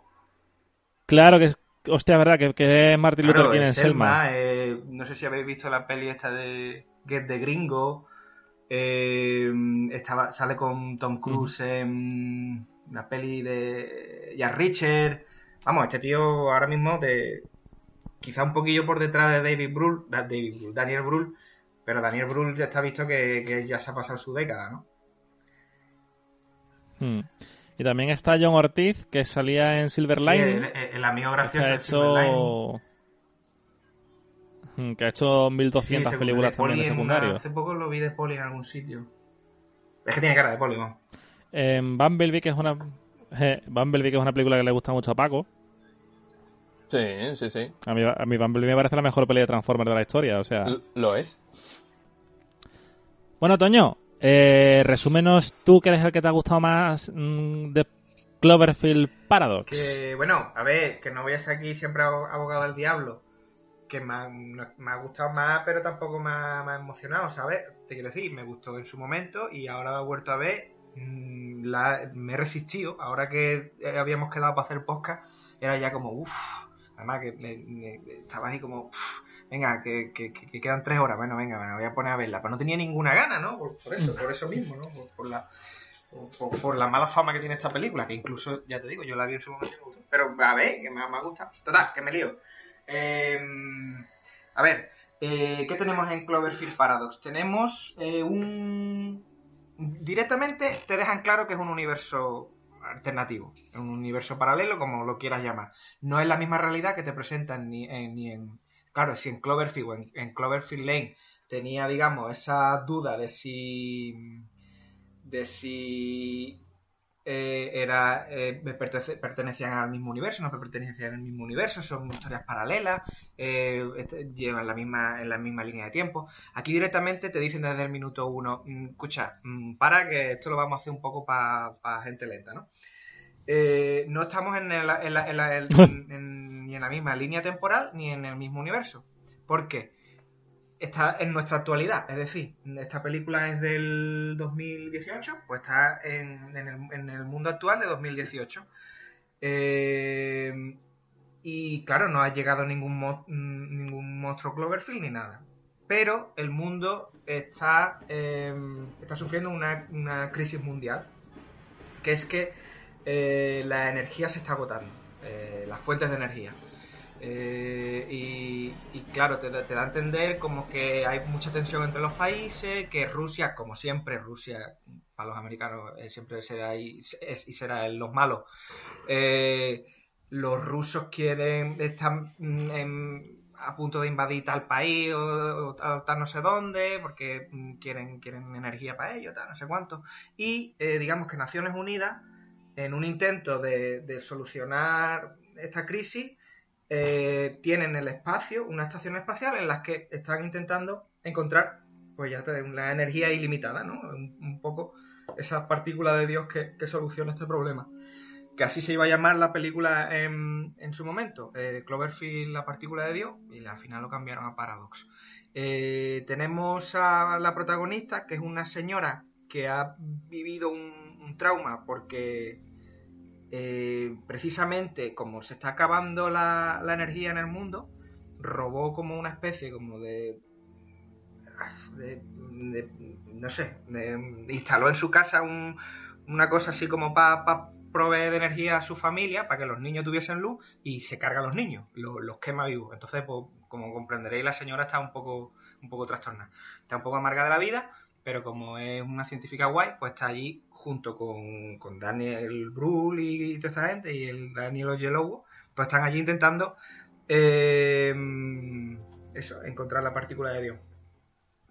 Que al final eh, lo consiguen. Al final, bueno, te quiero decir que tras varios experimentos hacen que, que mm, el, el- consiguen lo que estaban buscando, consiguen esa fuente de energía ilimitada, pero eh, ocurre una cosa y eh, pierden de vista la Tierra. Están en su estación espacial y pierden de vista la Tierra y, no saben dónde están.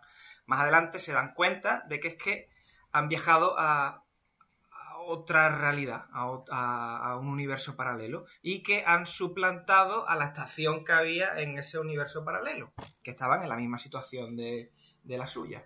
Y ahí es donde viene la chicha de Cloverfield Paradox, que como se han superpuesto a la otra estación, la otra estación se va al carajo y, empiezan a pasar cosas raras, ¿no? Como que em, una de ellas al, fusionarse se, mete dentro de como de un cuadro de luz. Em, y, un poco, un poco se, les va un poco la, pinza en, en, ese sentido. Total, que em, que al final eh, la trama de la película es que ellos al final tienen la solución, pero no están en su universo y tienen que volver a mm, realizar el mismo experimento para volver a su propia realidad y eh, darle, digamos, a, sus, a su tierra la solución a, esa crisis energética. Y, y, básicamente esa es Cloverfield. O sea, o sea, que la película, más que una película de Cloverfield, es una, eh, pertenece al universo de Another Earth. Eh, sí, sí, sí, sí, sí, sí. La peli está ahí de, ¡oh! Claro, aparece otra Tierra. Y, se nota muchísimo que fuera, fuera no, fuera de, fuera de la grabación, lo hemos comentado, ¿no? Que tú decías que es una película de ciencia ficción que no tiene nada que ver con Cloverfield. Se nota muchísimo que han cogido eh, otro guion y le han metido en calzador el, el tema Cloverfield, porque salvo dos cosas, por dos cosas, eh, no tiene que ver. O sea, te quiero decir. O sea, si le meten el típico product placement falso de JJ Abrams, así como para e rellenar. Incluso las partes que te, te, relaciona el mundo Cloverfield con esta película, están, yo creo que están puestas en post-pro. Sí, están grabadas Pero después. porque se ve, hay una parte muy cutre en la que, en la que claro, ellos están en, en, en la, en, el, en la en la estación espacial, están haciendo su vida y tal, no sé qué, tal, antes de que ocurra todo, todos los problemas que ocurren ahí arriba, yo sé, uno está jugando al futbolín, el otro está haciéndose un café y tal, y uno de ellos está viendo pues las noticias, eh, viendo una retransmisión en la Tierra de, de, eso, de un tío que está hablando sobre su libro, ¿no? En plan, he venido hablando de mi libro, pero en esa realidad. Y es de un tío que está hablando precisamente de que en, o sea, que en la película realmente se te puede resumir en lo que está diciendo ese tío, que es una imagen que han introducido en la película en postpro, que es un tío hablando de su libro diciendo el experimento ese que está haciendo arriba, atento, aquí es cuando creo que la caga toda la saga. Es un tío que está hablando de su libro y empieza a decir, el experimento que están haciendo arriba, eh, mm, vale, puede que consiga la energía, pero va a ser el fin no solo de nuestro mundo, sino de todos los mundos, porque va a crear, atento, va, va a hacer mm, un experimento cuántico que va a solapar todas las realidades, y mm, básicamente, literal, es lo que dicen, básicamente va a abrir una puerta a monstruos. Y dice, y no solo en nuestro mundo, sino en todos los mundos, en todas las realidades y en toda la línea de tiempo. Es decir, te está mm. explicando en ese pequeño vídeo, es como si tú pones eh, a, Antonio Ferrera y, te, y Antonio Ferrera te dice, escuchadme chicos, que a partir de ahora, si aparece un monstruo en, yo qué sé, en, en la Edad Media es por culpa de lo que está haciendo Pedro Sánchez. Algo así. Eh, claro, y eso te explica que, por ejemplo, 2008 es pasado, aparece el monstruo de, de, Cloverfield. ¿Por qué? Porque estos chicos han estado toqueteando arriba em, haciendo un experimento cuántico y dan con un bolsón de Higgs y se, y se, y se lía parda. Entonces, por eso eh, aparecen los monstruos, el monstruo de los monstruos de Cloverfield, por eso aparecen los monstruos de, mm, de Cloverfield Lane, los alienígenas, que se ve que te están diciendo que no son los mismos que son que, estaban en Cloverfield y por eso eh, ocurre lo que después se ve que ocurre en, en, en, esta propia película, ¿no? Que aparece otro monstruo parecido al de al de Cloverfield 1, pero no es el mismo porque mm, mide como 8 Es más grande. Y está, y está en, digamos, en 2018, no en 2008. O sea, ese, ese, ese trozo de vídeo, para mí, se carga toda la saga. Sí, da, da demasiado. O sea, es que no deberían ni, ni haber dado explicaciones. O sea, yo creo que la, peli la película simplemente con ser, a lo mejor. Porque después para mí realmente. A ver, voy a entrar un poco en lo que eh, es para mí personalmente, ¿no? A mí la película no es que no me gustara. La película está bien. O sea, lo que pasa es que. Lo, lo, que supone, lo que supone, ¿no? Claro. Es. Claro, claro, claro. Se, para mí se me hizo lenta y nunca me llegaron a gustar demasiado los personajes. No sé, se me hizo muy sosaina. La protagonista me parece un pedardazo brutal. Eh, pero en sí la película sin tener que meter monstruos, podría haber sido una película de Cloverfield. O sea, claro, es muy guay. El, el, tema, el tema del solapamiento de realidades alternas está muy guay. Está muy guay. No es original, ya sabes. Pero tampoco está especialmente bien llevado, ¿eh? Porque tampoco juegan bien con el tema con todo el, o sea, con todo el potencial que puede tener eso, ¿sabes? Se queda un poco como todo como rascando superficie, tío. Eso, lo de la, que la tía que se queda en la caja de luz, lo de no sé si había un personaje que en plan de que suplanta a otro. Hmm.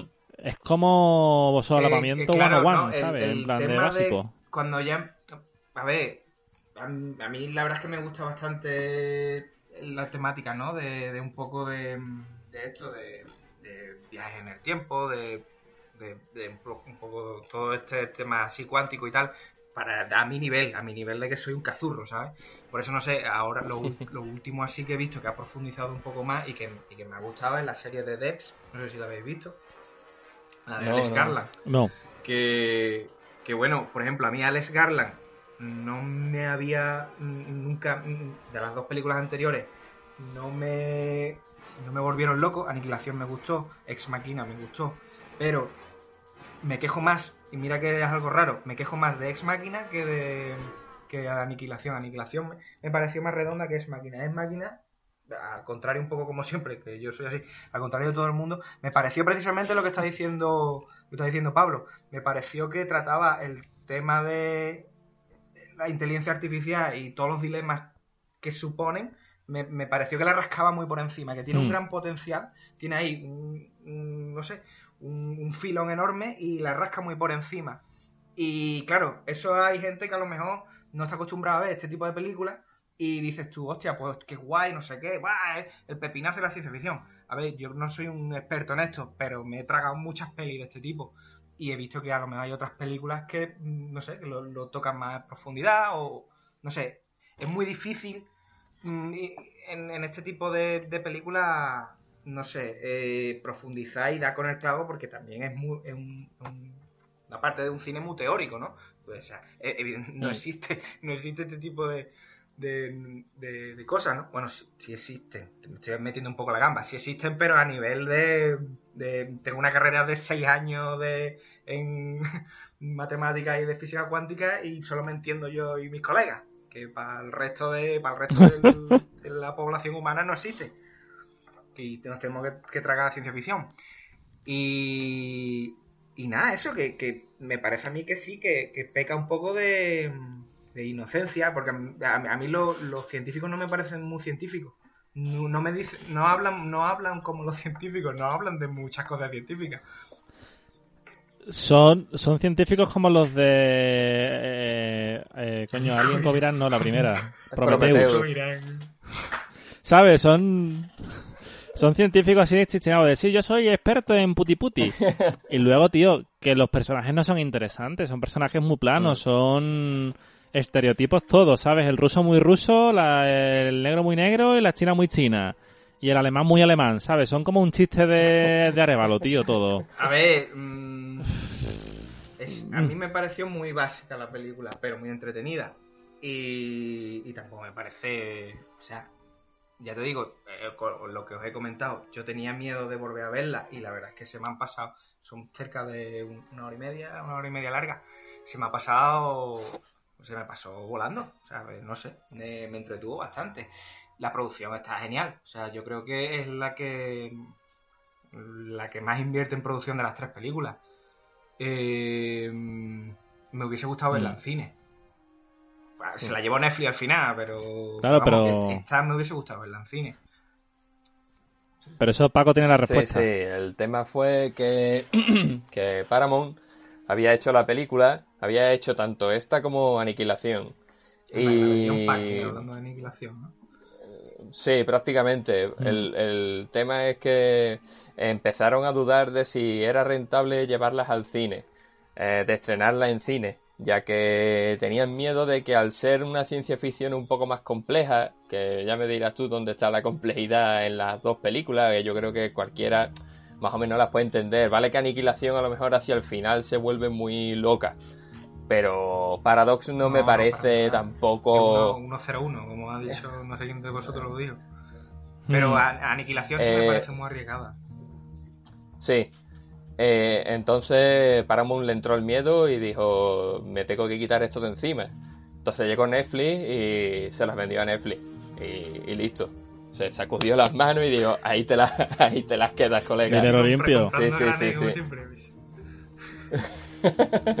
no, pero hombre, yo supongo que por parte de Netflix tiene sentido porque lo que es la producción propia de Netflix, de decir, eh, hago mis propias pelis, el 90% son pelis para niñatos. Son a los chavales que me han besado, a los chavales que me volvieron a besar. Eh, soy Burgess Meredith, la animadora pelirroja, que es horrible mm, todo, porque además es como intentan ir recién adolescente. Vale, a mí me flipa el cine de instituto y Paco lo sabe. Entonces de repente dice Paramount que yo me das 150 mm, millones y te lo llevas limpio, sin promoción, sin nada. Te meto en la Super Bowl, que eso fue otra. Esta peli de repente sacan el trailer de la Super Bowl y dicen, hey chavales, cuando acabe eh, podéis jugar, ¿sabes? Rollo E3 de... Eh, que el juego está en tu, en, tu tienda. En este caso mola. Porque... Sí, sí, sí. sí, no, claro, como, como marketing mola y está guay. Mm, yo qué sé... Mm, John Wick 3 de repente ya la podéis ver, ¿no? Estamos hablando de la saga Cloverfield, estamos hablando de que Paco vio un tráiler que no tenía ni título, estamos hablando de que, claro, ahí, claro. no me sorprende que te digan que yo cuando no, el acabáis de ver el partido, como le pega una paliza a los Cowboys, ya te pueden. Ya te, ya te puedes ver. Y eso, claro, pero eso. Eh, si todo, todo el marketing está guay, lo que pasa es que la, como la película luego fue tan decepcionante en general, o sea, tú miras las notas y tienes.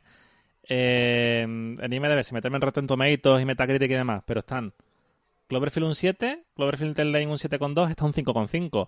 No es la peor peli de producción propia o comprada de ciencia ficción que tiene Netflix. Tienes de IO, que es insoportable. la de Margaret, la de la hija de...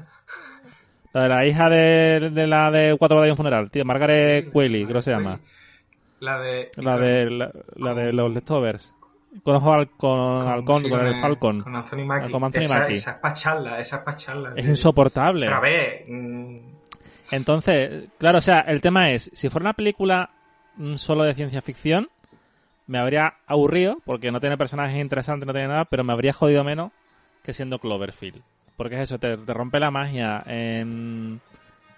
Veníamos muy altos, dos películas muy altas, ¿sabes? Entonces, em, esta es como peli de relleno, tío, ¿eh? Peli de, de, rellenar el videoclub la estantería de ciencia ficción. En plan, hostia, que este mes tenemos solamente 10 películas. Mete, mira a ver qué me puedes colocar. Yo creo que, yo, creo que te estás colando un poco, un poquito. A ver, estamos de acuerdo de que la película no es grandiosa. O sea, que la película tampoco está al nivel de las otras dos. Pero, pero, a ver, mm, existirán peores películas que a la gente le molesta menos. O sea, yo creo que todo el, el tema del odio que, que, que genera esta película es básicamente por eso. Porque se une a, a, las dos anteriores. Pero tampoco. O sea, yo me llevo a lo que tú has dicho. Básicamente pienso como tú, pero tampoco mm, me he hecho tan encima. Te quiero decir, sí, sí, que... películas de ciencia ficción hay, o sea, para mí me han aburrido 40 mm, películas, me han aburrido más que esta esta me ha mantenido por lo menos atento. Será, será, será porque yo seré más simple que tú, no sé. Pero...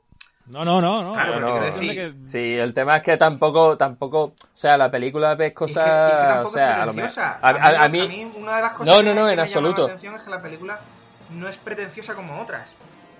No, hablamos otra vez de Alex Garland. Ahí, ahí sí que eh, Alex Garland es muy pretencioso. Te puede gustar o no te puede gustar, pero lo que mm, estamos de acuerdo es que es pretencioso. Esta es un poco, es muy tontorrona, es tontorrona y es divertida porque pasan cosas divertidas. Y, y es poco Mm. creíble y, y no se la y, y no se esmera en creerse a sí misma porque hay un tío que se le cae el brazo y empieza a hacer bromas sobre eso. Eso, eso automáticamente en una película pretenciosa lo descartas, eso no existe. Te quiero Mm. decir, tiene sus momentos de tensión, tiene sus momentos. Eh, Tiene cosas muy mal llevadas, pero tiene cosas que, me parecen, no sé, me parecen divertidas. Las escenas de, de acción me parecen muy, muy buenas, o sea, muy buenas, ¿no? Me parecen buenas. Las, la- las escenas en las que tienen los accidentes y ellos intentan repararlo y tal, eh, visualmente son, son, muy potentes y eh, súper recientes. El, el, el, el tipo de, de IT Crowd, de, de IT Crowd, cuando, El Chris O'Dowd. cuando coño, es que, que su muerte es con, con, el, con la silicona esa de metal, tío. Esa es una pedazo de idea. Yo vi esa parte y digo, hostia, qué chulo. No sé si os acordáis. El tío tiene como un aparato que, que pone unas, eh, de silicona, pero la silicona es como de partículas Sí. de metal. Y entonces hay un momento en que la. Mira, dice en plan, hostia, pues vamos a jugar con el magnetismo. Pues está el tío, de repente aparece algo magnético y la propia silicona la tiene detrás, se empieza a alargar y empieza como unos hilillos así de. de Sí. no sé, me, me, me, Sí. me parecieron, me, me parecieron bastante graciosas. La parte en la que la, la Zhang Jun esta muere congelada. No sé. mm, Como en Jason X. eh, me pasa una cosa, por ejemplo, me, me entenderéis, si a mí me ha gustado una que normalmente la gente echa peste, que es la de... la que decían que era una copia de Alien. Eh, que salía mm, Jake Gyllenhaal con... Live. Ah, Me Live. gusta mucho Live. La gente echa pestes de Live. Joder, la, es- Life mola Bueno. un montón, tío. Pues hay gente Yo no lo he visto que todavía, ¿eh? Precisamente eh, dice que, que no, que es muy tonta, que es una copia de alguien, que no sé qué. Digo yo, a mí me ha gustado, tío, a mí me ha entretenido, no sé. Es ciencia ficción simple. No, me- no te estás metiendo en, en no sé, en, en camisa de once varas, ¿no? No sé, ya está. Mm. Es que tengo que defenderla, tío. No sé, eh. que al final. O sea, la, Life mm, está muy guay, tío. Es una película así, sin complejo. Y es que, además, que ya llega un momento en el que ¿qué no es copia de Alien? O sea, es que en el momento que tienes una nave en el espacio y tienes algún tipo de entidad alienígena, es que se va a parecer de Yo, alguna yo- manera. yo no he visto yo no he visto live, pero me encantaba la teoría, que por lo visto al final no es verdad, de, De que era una precuela encubierta de Sí. Venom. De. Venom. Porque las dos eran de Sony. Es- hubiese estado muy chulo. O sea, hubiese me habría encantado guapo. que eso fuera verdad, tío.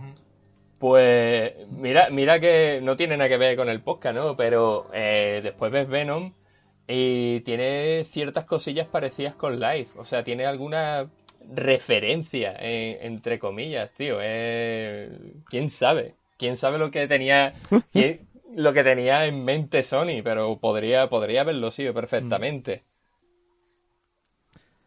Bueno, yo no sé si queréis mm, hablar algo más de Paradox o podemos hablar del futuro de la franquicia por encima antes de cerrar, de si se van a conectar o no las películas, porque yo le estaba leyendo que dice JJ que sí, sí, sí, voy a hacer una secuela directa de, de Cloverfield y va a estar todo conectado y montaré mi propio de esto con casinos y furcia. Entonces no sé Em, si...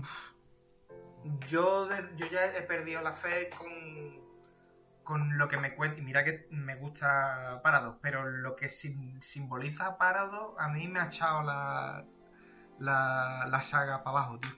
Me la ha echado, me la ha echado para Mm, abajo mm. porque ya, a ver, eh, es lo que hemos dicho. Si te hubieses ahorrado al tío ese diciendo, no, es que este es el origen, es que ahora puede pasar lo que sea, en cualquier momento y en, cu- en cualquier fecha. Mm, Es que me da igual que, que ahora venga JJ y me explique mm, que me haga una, se- una precuela directa de, de Cloverfield 1, porque es que me da igual, porque sé que mm, eso pasa porque hay un tío que tocó algo en el espacio, en una estación espacial.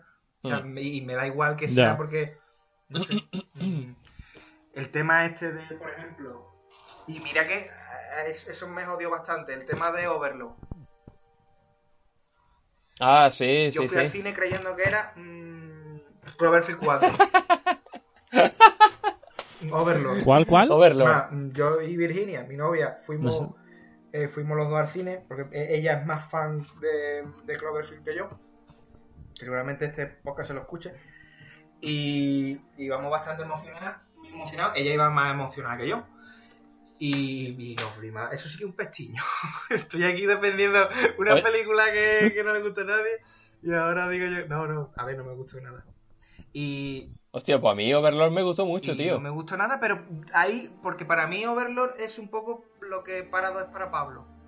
No me gustó, mm, a ver, mm, la disfruté en algunos momentos y en otros la mayoría me aburrió muchísimo. Pero como no me dio lo de Cloverfield y me sentí súper timado, mm, la odio. Hombre, ve- ve- pues, deberías mirarla ahora que ya sabes que no tiene nada que ver. Ah, me aburrió bastante, no sé. Yo- No sé, yo no la, yo no la he visto, no- tío. no- tengo ni idea ni de qué va siquiera. Pero te la vendieron como Cloverfield Eh, em- 4. Claro, claro, es que al principio tenían como... Había como una rumorología de que, de que la siguiente de Cloverfield se estrenaba el mismo año que, que Paradox y que iba en la Segunda Guerra Mundial, con nazis haciendo experimentos raros. Y era Overlord. Eh, no se sabe muy bien si sacaron a Overlord de la saga, por así decirlo, por el fracaso, entre comillas, que fue Paradox, o directamente fue algo que se inventó alguien en internet y al carajo, ¿sabes? Pero, no sé, eh, Overlord, no sé, es una película para yo la disfruté bastante, la verdad. Yo fui ahí a ver qué me, qué me, qué me ponían y no sé, me, me pareció bastante entretenida. Bueno, a mí me suena a que se dieron cuenta que no vale con comprar una peli ya hecha y meterle Claro, claro. mm, tres texturas que ponga No, Clover. no, no, no, no, en absoluto. Que yo creo que al final pero- es el problema de ese es el problema que creo que tengo yo con producción Paradox. va robo. Sí, O sea, sí, sí, no, sí. no es eh, la hemos adquirido y le vamos a meter Sí, sí, que- algo a posteriori. Que, claro, capa que capa. Si lo has hecho con Paradox, que Paradox era la que menos pegaba, es la que menos pegaba y Sí, sí. la más importante de las tres. Es que eso es lo peor. Te quiero decir, en la que más Ya. importancia tiene en, en cuestión de trama es mm, Paradox. Y yo creo que de ahí, ahí se genera Sí, sí. el, el- el- el- digamos, el, el, el cringe, ¿no? De la, de la película. Uy, que soy un millennial, que yo estoy hablando como un imbécil. Que yo Oh, joder. me he vuelto gilipollas en un segundo. Que, se genera un poco la- el... Sí, el- el- el de chirrío que decir, hace. "Yo, Es que no me pega esta película y al final esta es la que tengo que tener de referencia, ¿sabes? No la puedes olvidar, como quien dice. A ver, yo creo que la a la franquicia yo le volvería a tener fe si vuelven un poco a lo que son la 1 y Tell Lane. Es decir, Mm. vale, hay monstruos por lo que sea, hay alien, hay cosas raras, pero tío, cuéntame una historia de lo que te dé la gana y luego le metes la, y luego que esa capa esté de fondo y tenga su importancia, pero no sea como en parados de en tu cara, ¿sabes? Em, lo decía, soy muy pesado, tío. Una comedia romántica que al final vienen los aliens y te comen. Ven, estupendo. Cloverfield, toma mi dinero. JJ, un, una peli de detectives, una buddy movie, ¿sabes, tío? Cloverfield Cops.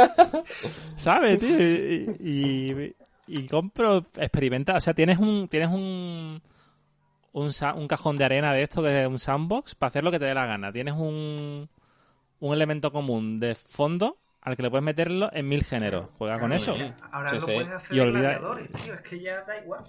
Es que ya da igual. Sí, Un peplum. Espartaco Pues sí, versus sí, Cloverfield. pues es que te ríes, pero es que, es que básicamente han abierto Oye. esa puerta. Oye, que, que Gladiator 2 iba a ser con Russell Crowe en el más allá, ¿eh? Sí. Todo es posible. Está muy bueno, sí, es verdad, también que- A ver si ahora con el coronavirus, que la gente que ha descansado y ha estado tiempo en su, los productores y eso, han estado en su casa y Guillo, venga, vamos a tomarnos un poquito. ya hemos echado el freno, venga, aquí vamos, Vamos a vamos, una. vamos ¿no? a cuidar un poco más los- los- la factoría de los dineros. Eh, Catherine Kennedy Hombre, ya yo- está descarmado, ya... Yo la verdad es que me gustaría ver en algún momento una secuela, una secuela de- del primer Cloverfield, como se tenía preparado al principio, con, yo que sé, incluso con el protagonista que que al final de los créditos cuando acaba Roar en principio se escucha como una voz decir sigo vivo, sigo vivo o algo así después de, del ataque nuclear. Pero estaría estaría muy bien seguir seguir por ahí incluso una de una de Cloverfield Lane con con Mary Elizabeth Winstead ahí con, con, un escuadrón de, gente ahí. Ah, es que me gusta mucho además el plano final de esa película, es increíble, tío. En la carretera, la ciudad de fondo, la tormenta y en, uno de estos que aparece un rayo, tío, ves otra nave allí. Y es muy guay, tío. Es que siembra cositas que están muy guay y te quedas con ganas de verlas, ¿sabes? Claro, pero mm. por ejemplo, la, tercera esta... No, mm, tal como habían desarrollado la 1 y la 2, como decir que yo, es que si te dedicas a una tienes que dedicarte a todas, ¿no? Te quiero decir, eh, hay tres líneas diferentes. Te han dado la te han dado a entender que hay, te han dado a entender, no, te han dicho que hay infinitas líneas, tanto temporales como de realidades. Que continúen una de las ya creadas es como, no sé, me parece a mí que no, le, quita peso a las demás. Que yo creo que van a seguir, si siguen, van a seguir metiendo y se van a inventar movidas, tío. Y va a ser un rollo Black Mirror, Black Mirror, pero de. Mm. con polilla, ¿no? Sí, sí. No, claro, sí. Es verdad que a mí para me parece un poco Black Mirror. Y no de los Black Mirror bien, de los Black Mirror me. Pero sí un poco. Black Mirror última temporada. Yo, yo creo. Yo creo haber leído, pero a lo mejor me, he equivocado porque tú sabes. Pero creo que he leído que tenían en mente hacer una secuela que unieran las dos primeras. No estoy seguro, pero. Pero no sé. Hombre, es que si tú te pones a hacer. Y al final es lo que. Por, ir cerrando y tal. Es lo que hemos hablado al principio de. JJ abriendo melones y no sabiéndolo cerrar, ¿no? El. Es verdad, él eh, empieza una cosa, tiene una segunda parte que es guay y que tú como espectador puedes intentar unir los puntos si quieres, en plan de, bueno, pues el monstruo puede ser una primera cosa que lanzan los aliens, whatever, o se abre de algún sitio, o sea, puedes montarte mil historias y ninguna tiene por qué ser canon y nadie va a tener nunca la razón, pero en el momento en que te están diciendo, no, esto es así, pierdes mucha capacidad narrativa, es eso, o sea, a mí una historia que me conecte Lane con la normal antes de ver la tercera digo, bueno, guay, pues ve cómo se han, ¿sabes? qué relación tienen los aliens con los otros. Ahora es lo que dice, es que tío, es que lo hizo un mago. Es que eh, Paradoxes lo hizo un mago. Mm, sí, sí. Y, entonces, pues ese es el eh, enfado que tengo yo con la peli. Yo creo que algún día... todo lo contrario a lo hizo un mago, ¿no? Lo hizo un mago es si no existiese Paradox. Lo Paradox es que yo, este, aquí, aquí tienes el manual. Este es el manual. Ah, Paradox 6 lo hizo un acelerador de partículas. lo, hizo esto y, de aquí no salga. Es como. Me parece lo más limitante de que, le ha podido pasar a, esta saga, que, realmente no era una saga, ¿no? Hasta ahora eran dos películas suerte, eran dos películas que. No sé. Mm. Mm. Sí, bueno, pero incluso si es antológica, incluso si intentan volver a que sea antológica, claro, claro, ya tienes ahí uno, una que te está chirriando. Sí, sí, sí. Porque mm. el final de... Yo hubiese dejado simplemente el final de... Claro, pero eso no, causa tal el tal... Oh, que nadie dijo, oh, cuando salió el, bicho final, ¿no? En, Paradox. Yo hubiese, yo hubiese a lo mejor... Hmm. Lo estuve pensando, ¿qué hubiese hecho yo? Como un gilipollas que, se cree que puede hacer trabajo de, de un directo, ¿no? Eh, Pero vamos, todos jugamos a eso. Em, que el transbordador cayese, porque no sé si recordáis, eh, al final consiguen regresar, consiguen hacer regresar el, la estación espacial a esta realidad. Y, y los únicos que sobreviven son Daniel Brum y, y la negrita esta, la chiquilla negra. Y está cayendo el transbordador y yo lo hubiese dejado con que no sé, simplemente a lo mejor cayese y, de alguna forma te conectase con los otros dos en la noria. Exactamente. Chapo, tío. Claro. Destino, Destino Final 5, que yo. Te está, te está diciendo que. Mm, te está diciendo eso, que es que ni siquiera está en su realidad. Que han viajado. Mm. De hecho, tío, viendo la película lo pensé. Vi la vi el, el- Claro, claro, la claro, cápsula está cayendo y dije hostia loco que es la cápsula que se ve al final de Cloverfield y de repente aparece el monstruo gigante que llega hasta la atmósfera y va como- carajo por culo es- es que es como- Y yo, el, monstruo ese final, y yo, es que incluso, digo, yo lo, ahí lo hubiese cerrado fantástico, tío. Y tiene, y, pero es en Mm. plan, ah, mete un monstruo Mm. mete un monstruo gigante, eso le va a gustar a todo el mundo. es como de Mike, idea de Michael Bay, ¿no? Mete más, Tengo, más tengo una idea, una tarta que viaja en el tiempo, ¿no? Y su mejor amigo su Y mejor explota. amigo una tarta, ¿no? De los Simpsons. No sé. Eso para mí fue la, las dos grandes cagadas para Mm. mí de la película. Son el vídeo ese que está viendo, el tío ese presentando su libro, que son los peores dos minutos de la película, y, y el transbordador cayendo. Con el, con el monstruo ahí. está. Bueno, yo creo que podemos. No sé si queréis añadir algo más de toda la franquicia o yo creo que hemos repasado todo lo repasable. Si se os ha quedado algo, Paco, ¿se te ha quedado algo? Mm, no tenía aquí apuntar algunas cosillas solamente quería decir Venga, en la primera Dispara, dispara en la primera que que se me ha pasado por alto totalmente, pero que había un MySpace de cada uno de los protagonistas, como si fuera real, como si los personajes vivieran en nuestra realidad. Eh, sí, sí, sí. Yo estaba todo el rato metido en el de Lizzie Kaplan. A ver Eh. ahorita agregaba. y, Mete más Lizzie Kaplan. y un poco más. Sí, la, la segunda, el tráiler, la primera vez que se vio fue en, en otra película de Michael Bay. De Michael De Bay. hecho, en Transformers 2 hay un póster de Cloverfield. Y, y poco más que decir. Que el JJ Abrams este mete el lucho por todas partes. Que Tagruato, que es la empresa en la que se va a trabajar el prota de la primera, también aparece en las tres pelis. De hecho, creo que la estación espacial es de Tagruato. Y también aparece en la primera de Star Trek un edificio de Tagruato, tío. Hostia, pues, Y... Vamos, igual que aparece en la primera pelea aparece un logo de Dharma. Sí, sí, sí, Puede- también, puede es que- cierto. Es el, miraos- el multiverso JJ Abrams. ahora el, el, el, el corto ese que os dije de Mega.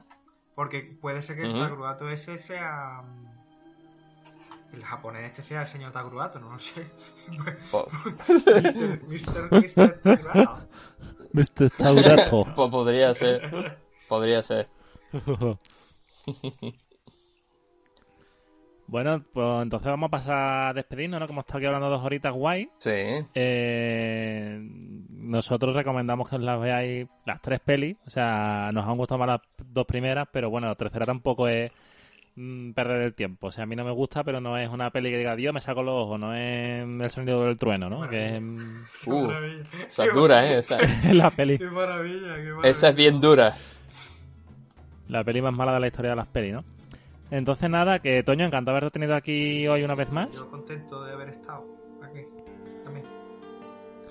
Ya puedes salir a, No, a ya no, correr un ratito, tío. mañana. Mañana por la mañana te levantas a las 6. Sí. Eh... Paco, encantado de tenerte aquí. A ti se te puede ver en tu Instagram. Sí, fj.montero. Yo encantado de, de volver una vez más por el, por el podcast. Y a ver si conseguimos el corto, el tráiler ese y lo ponemos en la. Esa, en esa la es la entrada. todas. la Y nada, el re- de hecho, búscalo ya, Paco. sí, sí. O sea, lo quiero en, Ahora lo busco, ahora lo en mi. WhatsApp en 10 minutos.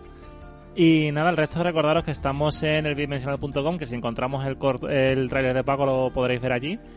Eh, estamos en Facebook en- y en Twitter si buscáis el bidimensional. Estamos en Evox, estamos en Spotify, en iTunes y creo que ya está. No sé si estoy en, en- en Amazon. Creo que en Amazon también estoy, en Amazon Podcast, pero no me acuerdo. Amazon Prime. Así que nada, Amazon Prime Optimus.